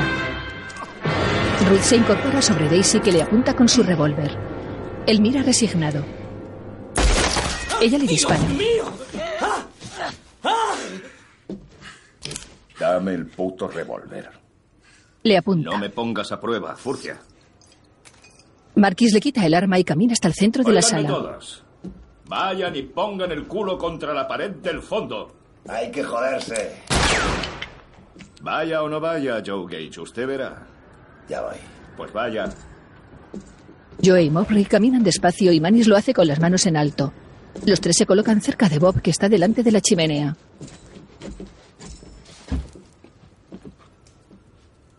Tú también, compadre. Bob tira un recogedor y se coloca junto al resto. Ahora vuélvanse y apoyen las manos contra la pared. Todos obedecen. Daisy permanece sentada en el suelo frente a Marquis. Retiren esas raquetas. Joe y Mowbray descuelgan unas raquetas de nieve de la pared y las tiran al suelo. El mayor camina con un revólver en cada mano y se detiene frente a Daisy, que tiene la cara ensangrentada y respira aceleradamente. Marquis llega ante los hombres. Tengan la boca cerrada. Hagan lo que les digo. Si abren la boca, recibirán un balazo. Hagan un gesto un poco repentino, un poco extraño y recibirán un balazo. No un aviso ni una pregunta. Un balazo. ¿Está claro? Varios asienten. Quiero oírles decir, ¿está claro? Está claro. Está claro. Entendido. Chris Mannix, venga conmigo a este lado. Vamos. Manis abandona la fila y llega a su lado. Marquis mete un revólver en su cinto. Saque este revólver del cinto. Manis lo mira incrédulo. Marquis lo mira y él lo saca con cuidado. Apúnteles. Manis los mira y obedece. Como he dicho, si alguno de ellos hace algo, cualquier cosa, lo mata. Manis amartilla el revólver. Que por fin ha decidido creerse que yo soy el sheriff de Red Rock, ¿eh? Marquis lo mira. Aún estoy dudando. Pero sí sé que no es el asesino que ha envenenado el café porque ha estado a punto de beberlo. Ha sido uno de ellos. Señala a los tres hombres. Daisy zarandea el cadáver de Ruth. Marquis dispara al Dame suelo. la llave. ¡Dame la llave! Le apunta en la cabeza y ella le entrega una llave. La guarda en un bolsillo de su abrigo y se aleja. Los tres hombres se giran. Manis los vigila y Makis llega hasta la cafetera. ¡Oh, maldito negro cabronazo! Va a morir en esta montaña y me voy a carcajear cuando lo haga. ¡Au! ¿Qué he Dispara el cadáver. Iba en serio. Tienes que comprender que acabas de matar al único de los presentes empeñado en llevarte viva a Red Rock. Marquis se acerca a ella y observa a los tres hombres junto a la pared. Uno de ustedes colabora con ella. O dos de ustedes colaboran con ella. O todos ustedes. Deja dos revólveres en una mesa y se sienta en una Solo silla. uno ha envenenado el café. Mowbray mira de soslayo. ¿Qué encantos tiene esta zorra para que un hombre desafíe esta ventisca y venga y mate a sangre fría? Les aseguro que no lo sé. Marquis pone varias balas entre los dos revólveres. Pero John Ruth quería ahorcar a esta mujer. Y le han matado. ¿De acuerdo? Es posible. Pero ve, no iba a ahorcar a nadie. Desde luego que no. Sin embargo, no hay duda de que yace ahí muerto, ¿no? Ya lo creo que es así, hijos de puta. Igual que lo estaría cualquiera que hubiera bebido el café. Como yo, me cago en la puta. Marky recarga un revólver. de ustedes con las manos en la pared que no juegan con veneno, piénsenlo. Deja caer varios casquillos al en suelo. que podrían ser quienes se retorcieran por el suelo. Y el hombre que está a su lado podría ser el responsable. Yo sé por quién estoy apostando. Joe gira. Así es, Joe Gates. Lo estoy mirando a usted. Joe acomoda su sombrero. No tan deprisa, Chris. Todo a su tiempo. Vayamos más despacio. Recarga el otro revólver. Mucho más despacio. Amartilla el revólver y lo deja sobre la mesa. ¿Quién hizo el café? Bob ¿Lo hizo señala. él? Todos miran a un lado. Sí, lo hizo él, ¿no? Sí, lo hizo él, ¿no? Pero el estofado me dio que pensar. Se levanta. ¿Cuánto dices que Minnie lleva fuera? ¿Una semana? Bob asiente. Sí. Verán, mi madre preparaba estofado. Y siempre sabía igual con la carne que fuera. Había un hombre en la plantación, el tío Charlie. Él también lo preparaba. Igual que el de mi madre, comí su estofado desde que era un mocoso. Hasta que fui un hombre hecho y derecho. Y con la carne que fuera, siempre sabía el estofado del tío Charlie. No como el estofado de Minnie. Desde hace seis meses soy un experto, pero ese no Señala. hay duda de que es el estofado de Minnie. O sea que si Minnie se fue al norte a visitar a su madre hace una semana, ¿cómo ha preparado el estofado esta mañana? Mowry mira pensativo a Bob. Y esta. Esta es la butaca de Sweet Dave. Cuando me he sentado antes, no lo podía creer. Nadie se sienta en la butaca de Sweet Dave. Puede que este sea el negocio de Minnie, pero esta. Está claro que sí es la butaca de Sweet Dave.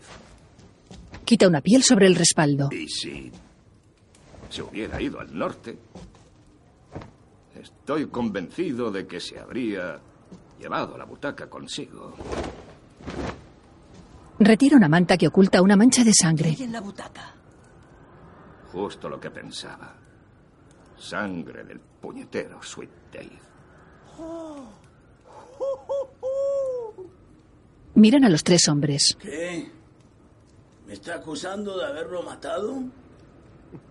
Marquis gira divertido hacia él. Según yo lo veo, compadre, Se apoya en la butaca. que está aliada con ella no es quien dice ser. Joe baja la cabeza. Tú, Señala a Bob. significaría que Minnie y su hombre no están en casa de su madre. Están por ahí muertos en algún sitio. Si fuera usted hombrecillo británico, el verdadero Osvaldo Mobrey yacería en una zanja y usted solo sería un inglés que ha usurpado sus papeles. O podemos guiarnos por mi teoría, que el más feo fue quien lo hizo. Y ese es usted, Joe Gage. Apunta al vaquero. Supongo que ha deducido que alguien envenenó el café mientras usted mataba al viejo. Marquis se incorpora y asiente. Bob se cruza de negro brazos. amigo, durante todo ese incidente, yo estuve sentado en ese lado del cuarto tocando Noche de Paz al piano. No he dicho que tú envenenaras el café. He dicho que tú no preparaste el estofado. Bob ladea la cabeza. Mi teoría es que tú colaboras con el hombre que ha envenenado el café.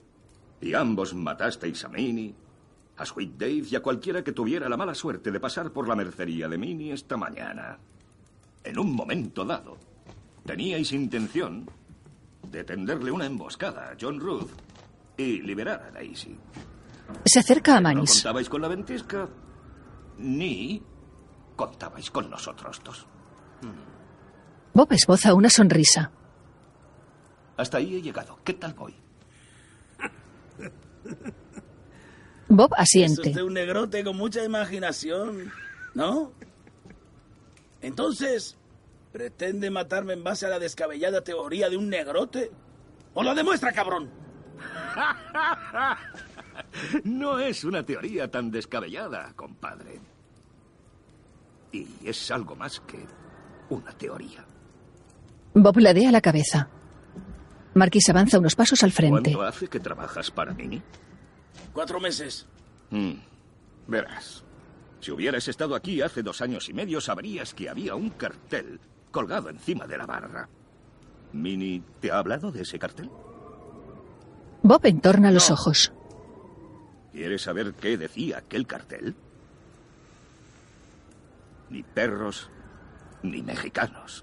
Aquí. Bob echa la cabeza hacia atrás. Minnie colgó el cartel el mismo día que abrió la mercería y lo tuvo encima de la barra todos los días hasta que lo descolgó hace más de dos años. Señala la barra. ¿Sabes por qué lo hizo? Porque ya dejaba entrar perros. Bob mira molesto y Marky se coloca frente a él. Le caía bien casi todo el mundo, pero no soportaba a los mexicanos. Cuando me dijiste que Minnie se había ido a la ladera norte a ver a su madre, me pareció bastante extraño. Pero de acuerdo. Podía ser. Ahora, cuando me dijiste que Minnie Mink cogió la mercería, que era justo lo que ella más quería en el mundo entero, la cogió y la dejó en manos de un mexicano, a eso me refería en el establo cuando dije que no me parecía propio de mí. Ahora sí te estoy llamando mentiroso, compadre. Marquis gira. Si mientes, cosa que haces, es que has matado a Minnie. ¡Ya fuiste! Le dispara a bocajarro y cae muerto. Levantan los dos revólveres y se coloca junto al cadáver. Le apunta a la cabeza. Se la vuela y se marcha con las armas en alto. Cuatro miserables balas y adiós a nuestro compadre Bob. Pero todavía no hemos descubierto quién de ustedes envenenó el café. ¿No, Chris? No, desde luego que no. El mayor observa a Mowbray y a Joe. Marquis se aleja. Uno de ustedes envenenó el café para liberar a Daisy. Como no oiga una confesión de boca de uno de ustedes, cabrones, en un santiamén, voy a vaciarle la cafetera entera en la garganta a esta maldita furcia. Sujeta la cafetera. ¿De acuerdo? Se acabó el tiempo. Da unos pasos. ¡Alto! Está bien, yo lo hice. Fui yo. Yo envenené el café. Chris mira sorprendido. ¡Lo sabía, joder! ¡Ah! ¡Ah! ¡Vas a morir, asesino, hijo de puta! Mayor Warren, por favor, permítame enviar a este feo cabronazo al infierno. Has matado a Ove, que valía más que diez como tú. Warren, ¿puedo matarlo? Despídete de tus huevos. Bajo el suelo, un hombre dispara a Marquis que se retuerce. Manis le mira. A cámara lenta, Mowbray le dispara.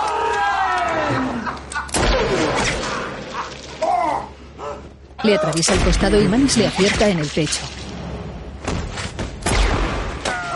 Mowbray dispara al techo y escupe sangre. Los dos caen al suelo y Manis apunta a Joey. Mowbray se retuerce.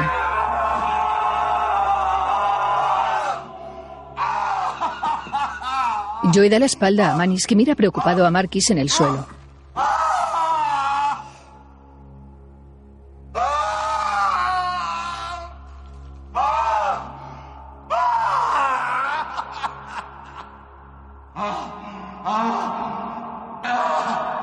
La imagen corta a negro.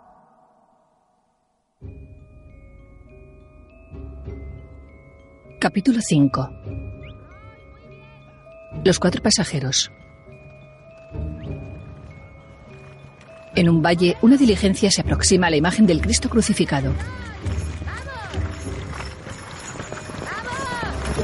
Una mujer rubia y un hombre dirigen la diligencia que pasa junto al monumento.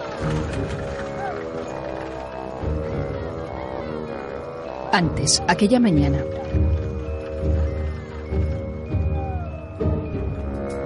Recorre un valle nevado junto a una hilera de árboles. El cielo está totalmente despejado.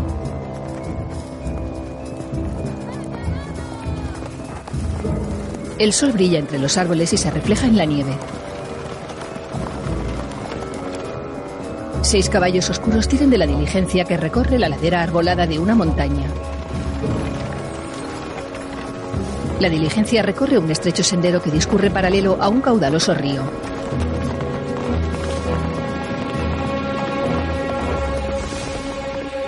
La ribera rocosa del río está oculta bajo un manto blanco. Los caballos galopan y tiran de la diligencia junto al curso del agua flanqueado por árboles.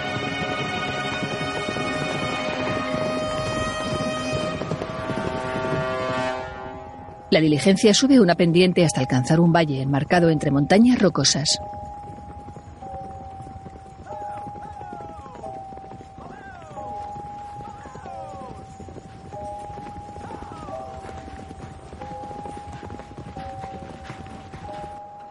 Se aproxima a la mercería de Mini.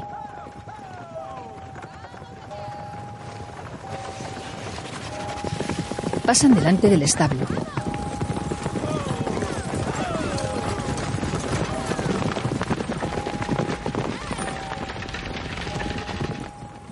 Una cordillera nevada se extiende por el horizonte. La chimenea de la mercería echa humo. El retrete está separado de la vivienda. La diligencia se detiene frente al porche. Un joven negro acaricia los caballos. ¿Cómo estás? Hola, Ed. Hola, Judy. Sí.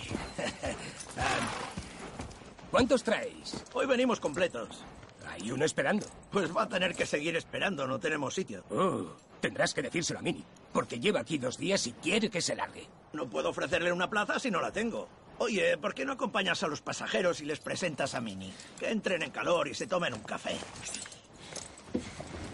La mujer rubia baja del coche de un salto y se asoma a la ventanilla. Ya hemos llegado, señores. La mercería de Mini. Bajen y estiren las piernas. Cuando quieran, pueden entrar, calentarse junto al fuego y tomarse un café. Les presentaré a Mini. Baja de un salto, corre hacia la puerta de la mercería y entra. Un pasajero abre la puerta del coche y baja. Lleva guantes y zapatos negros de piel. Dos de ellos llevan botas oscuras y uno de color crema. Sus suelas manchan de sangre el escalón de la diligencia. Suben al porche y abren la puerta de la mercería. No voy a decirte que cerrar tu negocio, pero el café es lo primero que deberías hacer. Pasen, señores, no sean tímidos. ¡Los sombreros! Señores, esta es Mini y este es su local. Detrás de mí, desplumando un pollo, está Gemma.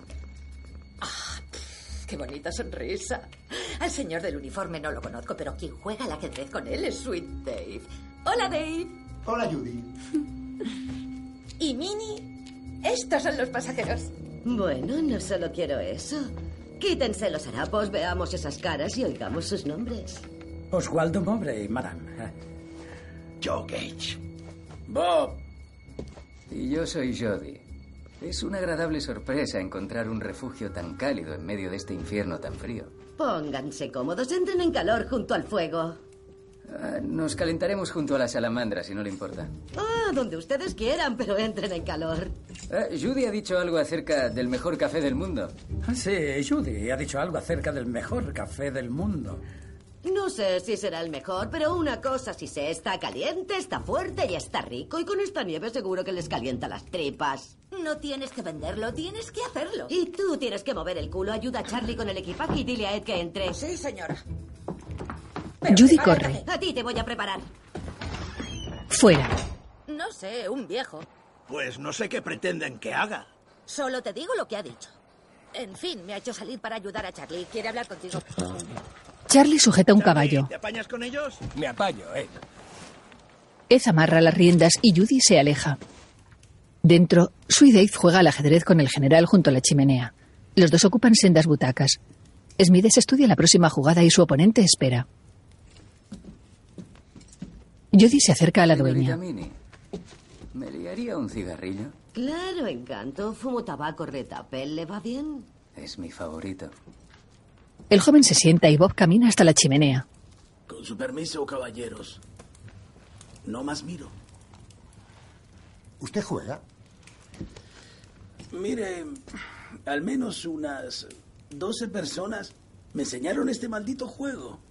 Y nunca he aprendido los movimientos. Pero si no les molesta, me gusta mirar. No, joder, me gustará tener público cuando le dé una paliza a este viejo. Paliza una mierda. Minnie le da un cigarrillo a Merci Jodie. beaucoup, mademoiselle Minnie. Oh, qué bonito. ¿Qué es? Es francés. ¿Habla francés? Oui. Uy, ¿eso qué quiere decir? Quiere decir sí. Uy, sí. Ah, de Dave, pregúntame si tengo el culo gordo. ¿Qué? Pregúntame si tengo el culo gordo. Lo tienes. Digo que me preguntes. ¿Por qué? Tú hazlo. ¿Tienes el culo gordo? Uy. ¿Han visto, señores? Hablo francés. Mowbray se calienta con la salamandra. Joe mira a través de la ventana. Fuera, Judy baja de la diligencia. Mowbray gira y observa a Gemma desplumar una gallina. Mowbray y Joe se guiñan cómplices. El verdugo cruza la estancia y flanquea el paso a Minnie que le sonríe y llega hasta la cocina con Gemma. La dueña y la cocinera son de raza negra. Carraspea y la mujer le mira. ¿Es usted la encargada de los caramelos? ¿Cuántas barritas de menta me da por un níquel? Cinco. Joe busca en su bolsillo y Minnie le observa. Venga. Gracias, cariño. Gemma deja la gallina, se levanta y se sacude las plumas. Mowbray la sigue y flanquea el paso a Minnie extendiendo los brazos. Ah, permítame que la ayude. Sujeta una escalera. Joe muerde una barrita de menta. Bob se aparta de la chimenea y se coloca detrás de la butaca de Sweet Dave. El hombre de aspecto bonachón mueve una pieza ante la atenta mirada del general. El vaquero coge otra golosina. Judy entra cargando pesados bultos. Las bolsas por si quieren cambiarse antes de llegar a Red Rock. Corre sonriente hacia la salamandra, se quita sus guantes y toca la cafetera azul para calentarse. ¿Una barrita de menta? Judy se acerca a Joe, sonríe y coge una. Gracias. Ella se frota las manos. ¿Por qué la llaman Judy seis caballos, si puede saberse? Ella saca la barrita de su Soy boca. la única Judy que lleva un coche de seis caballos. Ah, sí. Una pregunta un poco estúpida. ¿Le importaría sujetarla? Firme como una, firme como una roca. Gemma sube por la escalera. Tiene un estilo muy dulce. ¿De dónde es? ¿Inglesa? Eso es ofensivo. Nueva Zelanda. Cuidado, señorita. Es inestable. Maury mira a Judy de soslayo. El joven se lleva la mano al revólver. Minnie está junto a él. Mowbray coloca la mano en su arma. Minnie se aleja y Judy exhala el humo de su cigarrillo. Bob sujeta su pistola y Sweet Dave ríe en su butaca. Joe descubre su arma. ¿Qué cojones es Oakland? Soy de allí. Es nuestra ciudad más grande. ¡Ay, café! Minnie se lleva la cafetera. Bueno, ya era hora. Judy se levanta. El mejor café de la montaña. Ah, yo no estoy tan segura. A los conductores les gusta, a los pasajeros no mucho. Le sirve. La mayoría lo encuentra demasiado fuerte. Nada es demasiado fuerte en esta montaña. Gracias. Minnie se apoya en la cafetera y Gemma baja un frasco de caramelos de un estante. Mowbray sonríe. ¿Qué dice? Judy dispara a Minnie y a Ed. Joe abate a Judy y Mowbray a Gemma. El frasco estalla. Charlie entra y recula. Bob le alcanza en una pierna. Fuera, Charlie cae a la nieve. Dentro, Bob saca un cuchillo y apuñala a Sweet Dave por la espalda. Smith observa horrorizado. Fuera. ¡Mierda! Charlie corre con esfuerzo. Dobla una esquina de la cabaña y cae en la nieve. Dentro, Joe llega con Judy que aún vive. Hombre, este viejito cabrón se ve bien. Ah, no sé. Es un bonito detalle, se ve auténtico. ¿Este viejo?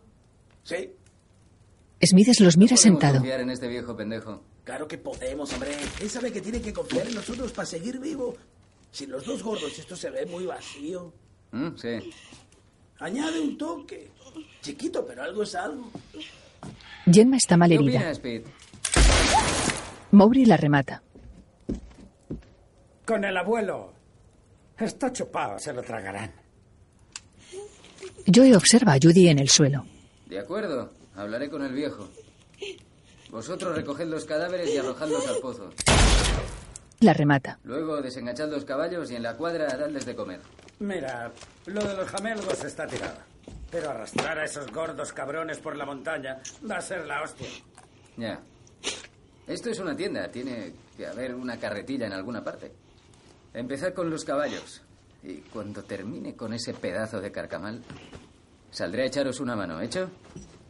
Joe se pone su sombrero y pasa por encima del cadáver de la chica. Sale al porche.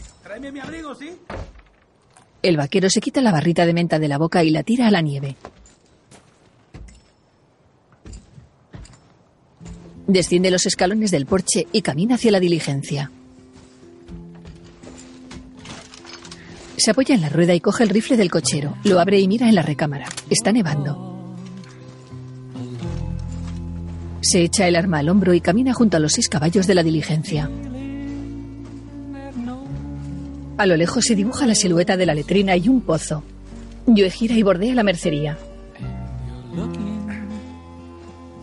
Sigue un rastro de huellas en la nieve y pasa junto a una pila de madera cortada. El rastro está manchado de sangre.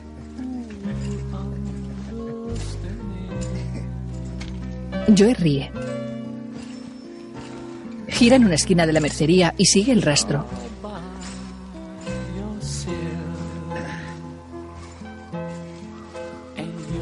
Llega a un pequeño cubículo de madera adosado a la cabaña.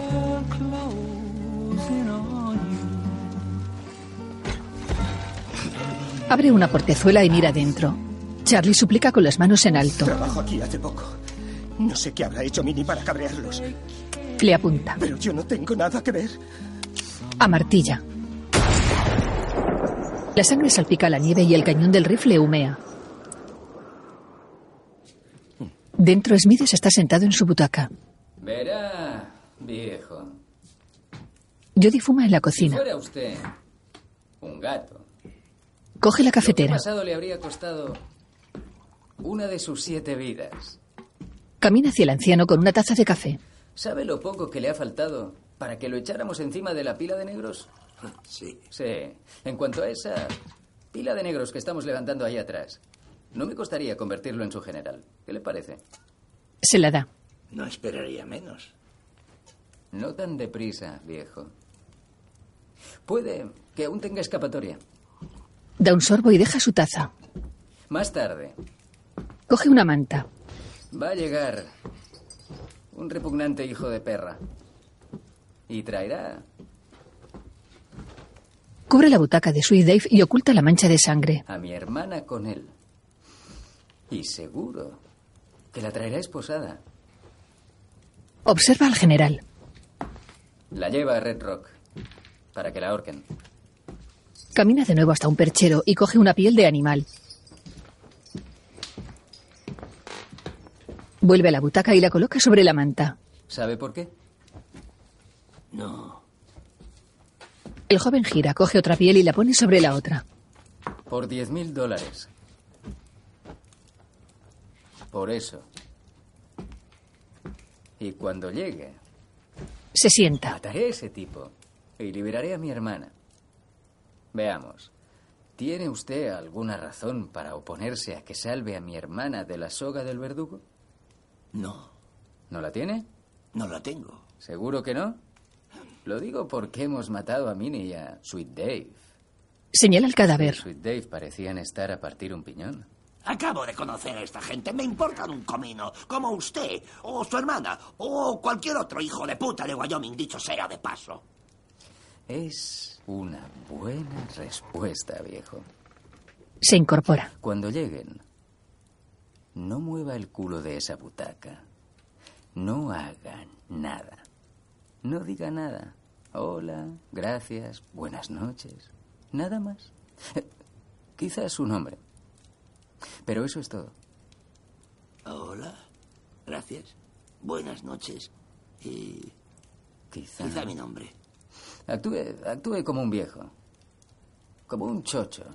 Duerma. Y no le diga nada. Oígame bien. Nada al cazarrecompensas que tiene a mi hermana, ¿entendido? Sí. Smithers mira fijamente al joven. Cuando no haya peligro, lo mataré. Liberaré a mi hermana y a usted lo dejaré ir. ¿Hecho? Jody le tiende la mano. Hecho. Gracias. En off. Durante las cuatro horas siguientes, Jody y los muchachos arrojaron los cadáveres al pozo. Guardaron los caballos. Pusieron orden en el local de Minnie. Bob cambia de sombrero. Escondieron armas para usarlas en un futuro. Y esperaron a que llegara la diligencia de John Ruth y Daisy. Muy bien, muchachos, ahí vienen. Cierra una De ventana. acuerdo, amigos. Llegó la hora. Preparémonos. Jody camina hasta una trampilla en el suelo. La abre y baja. Recordad, da lo mismo que seamos cuatro o cuarenta. Vamos a enfrentarnos a John Ruth, que va encadenado a mi hermana y la apunta con una pistola. Matar a ese hombre antes de que mate a mi hermana no va a ser fácil, pero no dudéis de que es justo lo que vamos a hacer. El nombre de este juego es paciencia. Estaremos dos o tres días atrapados aquí y en algún momento cerrará los ojos y le volaréis la tapa de los sesos. Recuerde, viejo. Si mi hermana no sale de esta montaña con vida, usted tampoco. Haré lo que pueda. Jody desciende. Y Mowgli cierra la trampilla.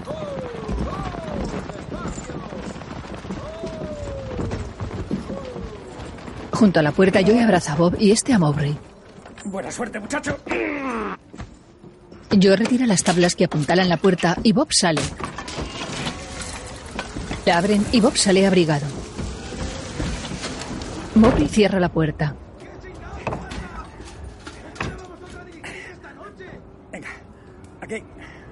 Apuntalan la puerta. No.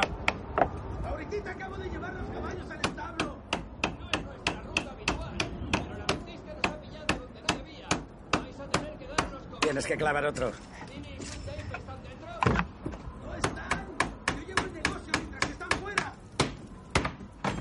¿Dónde están Minnie y Sweet Day?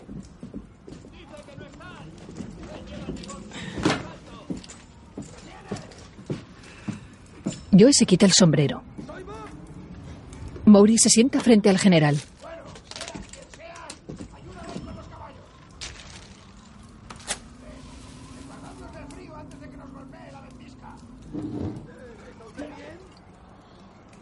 Espérese, espérese, espérese. Acabo de guardar estos otros caballos. Hay que apurarse, tiene que ayudarme.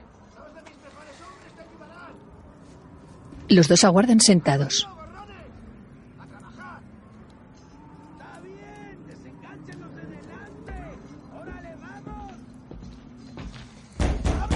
¡Den una patada a la puerta! ¡Abran de una patada! La imagen corta a negro. Último capítulo. Hombre negro, infierno blanco.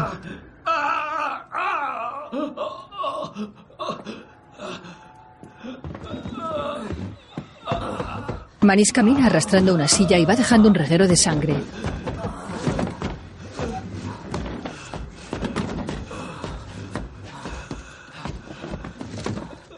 Marquis está en la cama. ¿Cómo estás, viejo? Me han volado los huevos. Estoy congelado y ardiendo al mismo tiempo. Me desangro como un cerdo. Creo que voy a morir. Y lo han hecho estos cabronazos. Se recuesta. Así es como estoy. ¿Y tú? Bueno, me duele mucho una pierna. pero creo que si apoyo todo el peso en el pie derecho... Era un sarcasmo. Me importa una mierda tu pierna. Manny sujeta un rifle. Tú ponte cómodo. Se sienta. De mi comodidad. Mierda. Ya no siento el culo. Preocúpate de esos forajidos. Y del tramposo dispara testículos del sótano. ¡De acuerdo! ¡Tú! Apunta al ¡Hablo suelo. con el del sótano! Debes rendirte antes de que cuente hasta tres. O disparo a Domergu a la cabeza. La encañona. ¡Uno! ¡Dos! No, no, no, no le dispare a la cabeza. Maury está sentado y malherido. ¡Alto ahí, tramposo dispara escrotos! Solo levanta la trampilla. Te diremos cuándo salir. La trampilla se abre a los pies de la Ahora cama. tira el revólver. ¡Hacia la cama! Tira un revólver. Seguro que tiene otro. Ahora tira el otro revólver. No tengo otro revólver. Pues más vale que cagues otro revólver, porque si no tiras otro dentro de dos segundos, matamos a esa zorra. Tira otro revólver. ¿Ves? Te lo dije. Bien. Pon las manos donde las veamos. Y sube lento, muy despacio. Marquisa martilla su arma. Daisy está sentada en el suelo y observa preocupada. Joe mira de reojo y Mowbray esboza una sonrisa. Jody sale lentamente con los brazos en alto.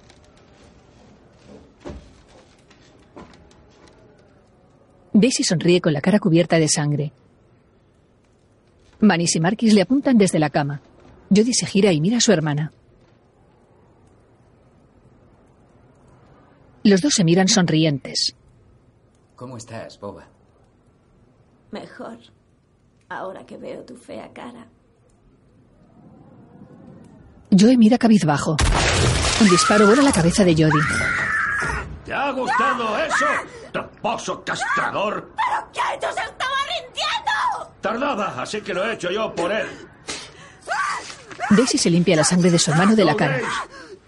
Acérquese aquí y cierre la trampilla. Daisy se limpia la cara desesperada.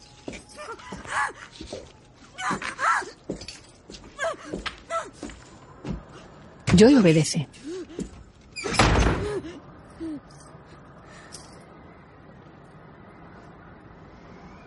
Joe la mira afligido. Ella baja la mirada resignada.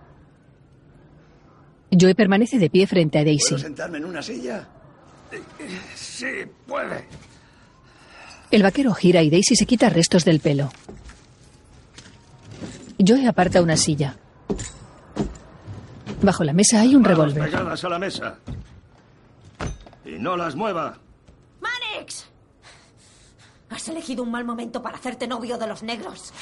¿No ves que ese negro y John Ruth te han colocado en el centro del peligro? Te van a matar en casa de una cucaracha llamada Minnie y ni siquiera sabes por qué. De acuerdo. Furcia. Ahora picaré. ¿Por qué? Ellos tres son mis cómplices. Pero no porque sientan mariposas en el estómago al verme, sino porque somos miembros de una banda, la de Jody Domingray y sus chicos. El tipo del sótano al que acabáis de matar era Jody Domingray, mi hermano. ¿Y quién puñetas era Jody Domingray? ¿Se lo dice cazarrecompensas? Un mal bicho que valía 50 mil dólares. Cada uno de los miembros vale al menos 10. Lo que por fin explica por qué tú valías 10 mil.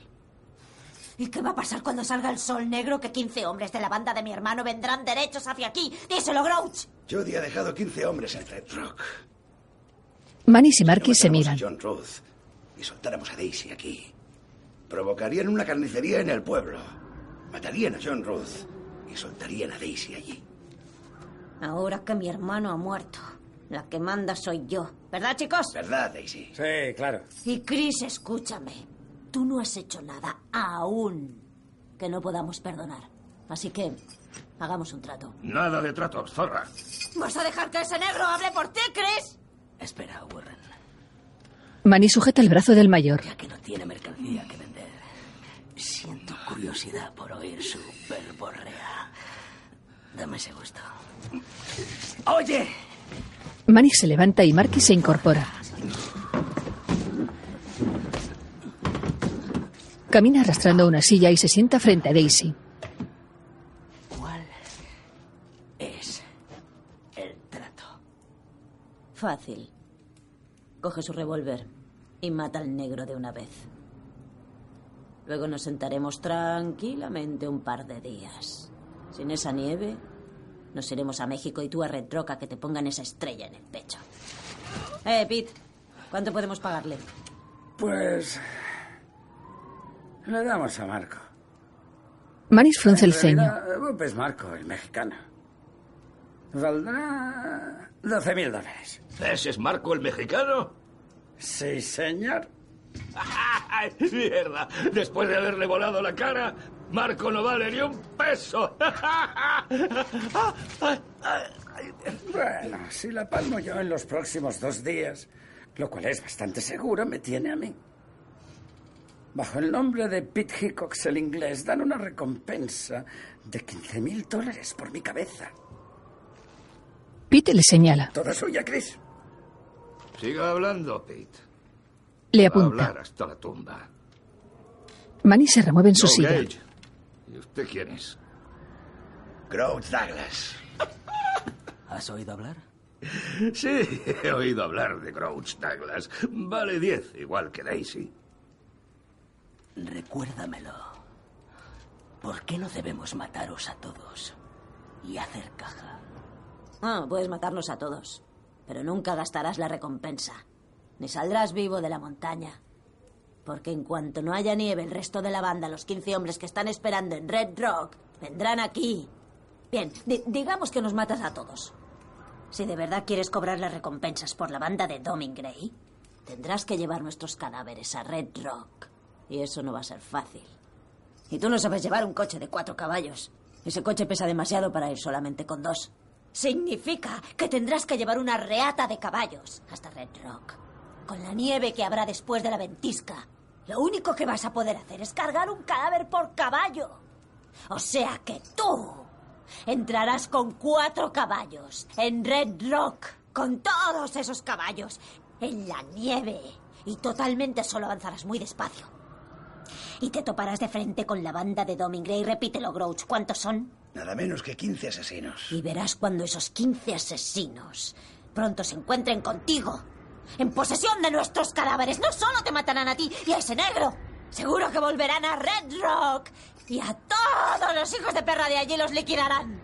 ¿De verdad eres el sheriff de Red Rock? ¿Quieres salvar a la gente del pueblo? Pues mata de una vez al negro. Marcus le dispara en un pie.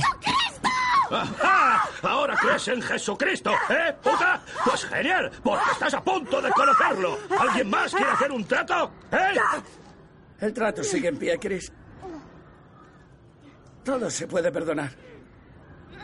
¿Has sido por el negro? Péguele un tiro. Coja mi cadáver. Resguárdese de la nieve con Daisy. ¡Ya! Joey dispara a Pete bajo la mesa y coge el revólver. A cámara lenta, Marquis y Manis lo abaten. Cae sobre una mesa de madera.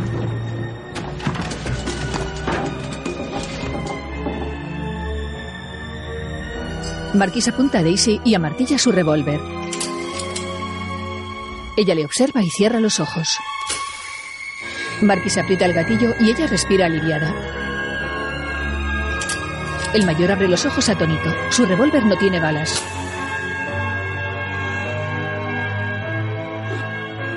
Marquis baja el arma. ¡Manix! ¡Dame mi revólver! ¡Dámelo! Chris mira el revólver en su cinto. ¡Dámelo!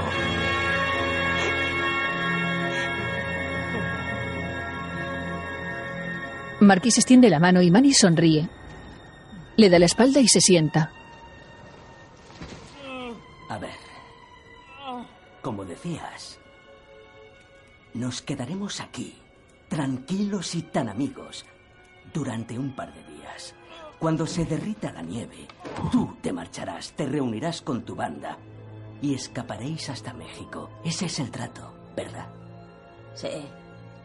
Y me quedo a Osvaldo y a Joe Gates. Sí. Pero el cadáver de Jody vale 50.000. Tú vas a hacer un trato con esa puta diabólica. No he dicho nada de trato, solo estamos hablando. Cálmate. ¿Qué hay del cadáver de Jody y los 50.000? Eres codicioso, rebelde, no hay trato. Nos llevaremos el cadáver de Jody. Tiene hijos. O sea que si liquido a Warren, ¿somos amigos?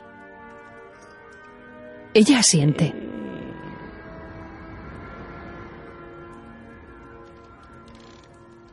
Manny se vuelve hacia el mayor, que tiene la mano en la entrepierna, y mira de nuevo a Daisy. No hay trato, cabrona. ¡Chris! ¡Estás cometiendo el mayor error de tu vida! Cuando lleguen nuestros hombres en un par de días te van a cortar los huevos y no dejarán una sola astilla en el pueblo sin arder.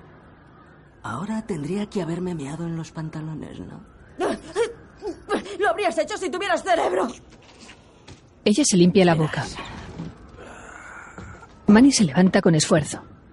Hay un problema, Daisy. Resulta que para que me dieran miedo tus amenazas, tendría que creerme que existen esos 15 miembros de tu banda que esperan en Red Rock la puta que te parió. Y no lo creo.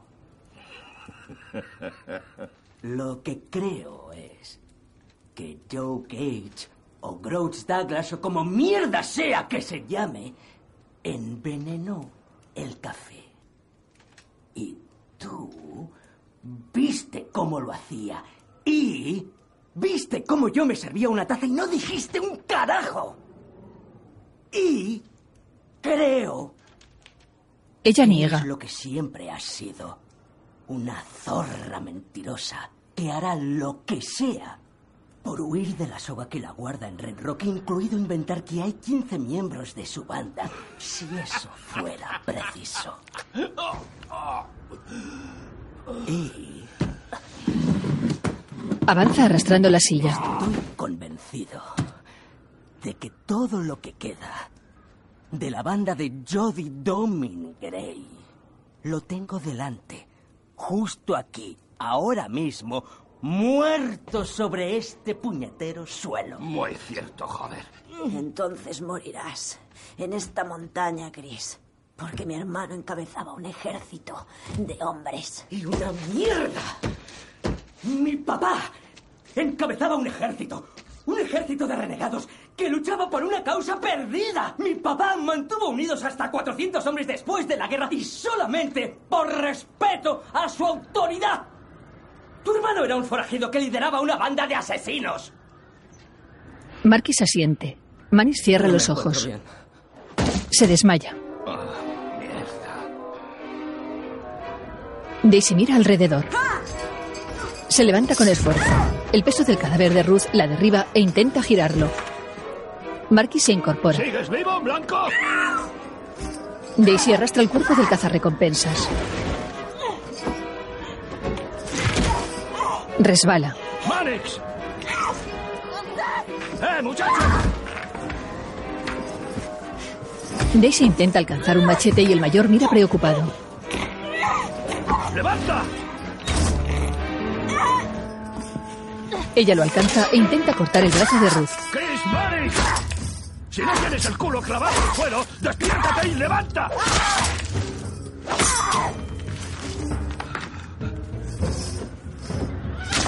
Lo arranca de un tirón y cae de bruces. ¡Despertar, Blanco! Daisy se arrastra con el brazo de Ruth. Se sujeta a una silla, se apoya en una mesa y mira a Marquis enfurecida. Él observa asustado que ella se lanza al suelo intentando alcanzar un arma. Manis le alcanza. Aún estoy aquí, moreno de mierda.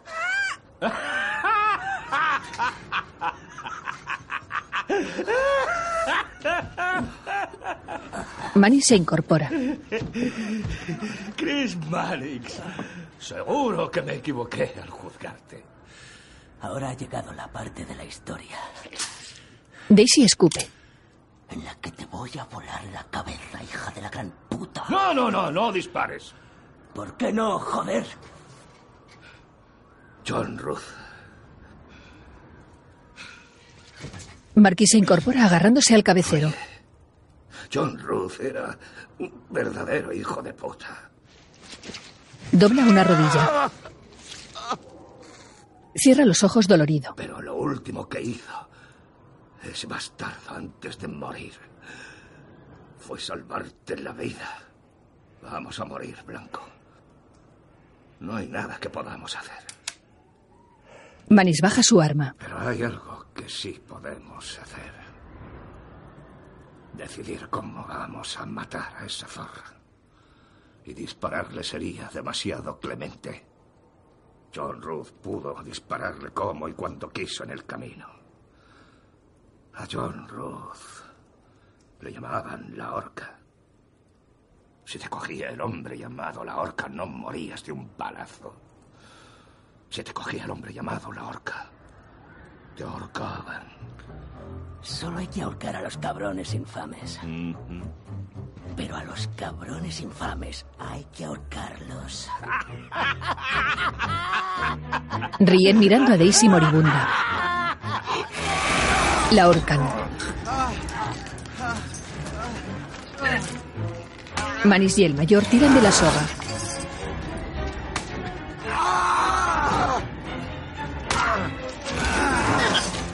Daisy se agita sin aire. Mi primera y última acción como sheriff de Red Rock es condenarte, Domergu, a colgar por el cuello hasta morir. Tiran de la cuerda.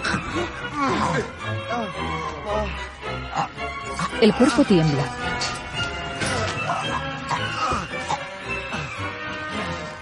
Marquis ata un extremo de la soga a la cama y Manny suelta el otro.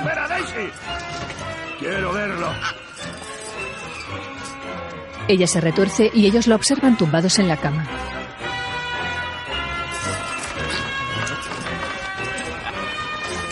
Patalea agitando el brazo de Ruth.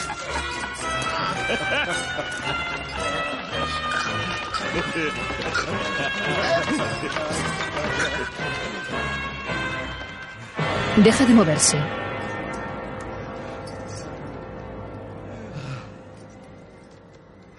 Los dos hombres contemplan el cadáver de Daisy. Ha sido un bonito baile. Ya lo creo que ha sido bonito. Manny se incorpora.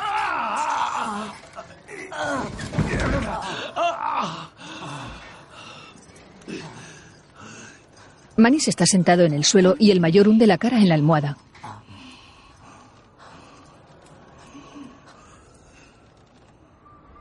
Chris descansa con una mano en el regazo y otra en el suelo. Su ropa está empapada de sangre.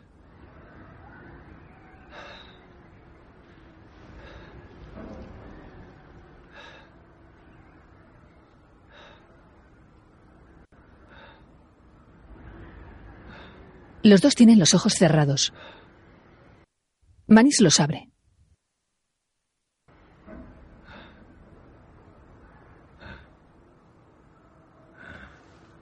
Marquis da un respingo.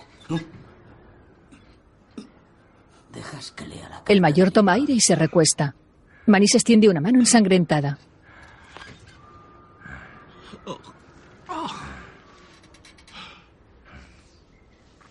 El hombre la busca en su bolsillo.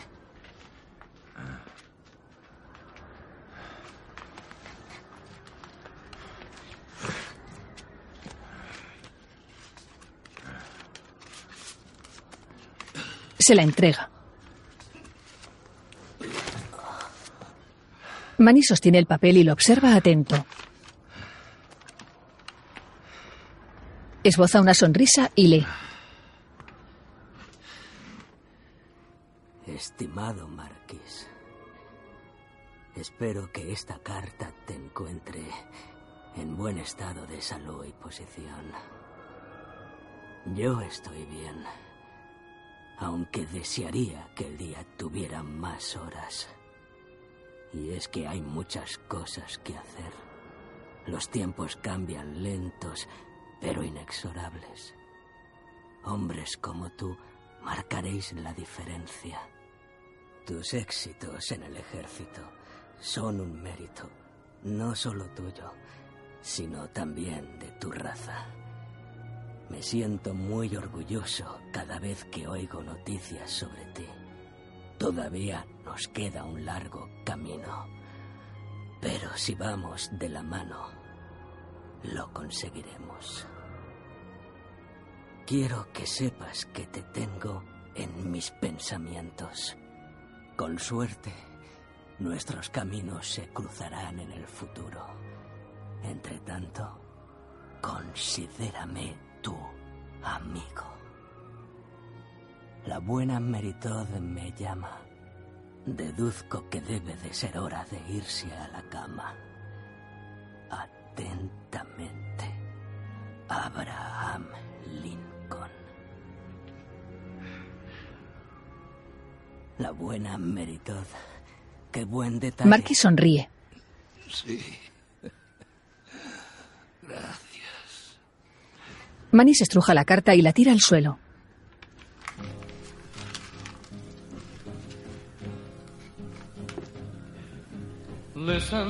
La imagen corta a negro. Escrita y dirigida por Quentin Tarantino. Maquillaje y efectos especiales de Greg Nicotero y Howard Berger. Efectos visuales diseñados por John Dijkstra. Director de unidad de producción Mark Hammer y Georgia Cacandes. Primer auxiliar de dirección William Por Clark. Segundo auxiliar de dirección Tracy Poirier y Douglas Place. La asociación estadounidense Human supervisó la acción animal. Ningún animal resultó herido. AHAD 05383. Mayor Marquis Samuel L. Jackson. John Ruth. Carl Russell. Daisy Domergue. Jennifer Jason Leigh. Sheriff Manis Walton Googles. Bob Demian Bishop. Mowbray Tim Roth. Joy Gage Michael Madsen. General Smith Bruce Dare. OB James Park. Jody Shannon Tatum.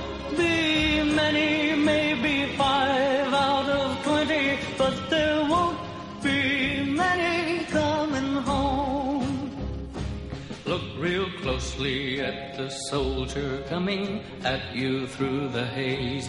He may be the younger brother who ran away.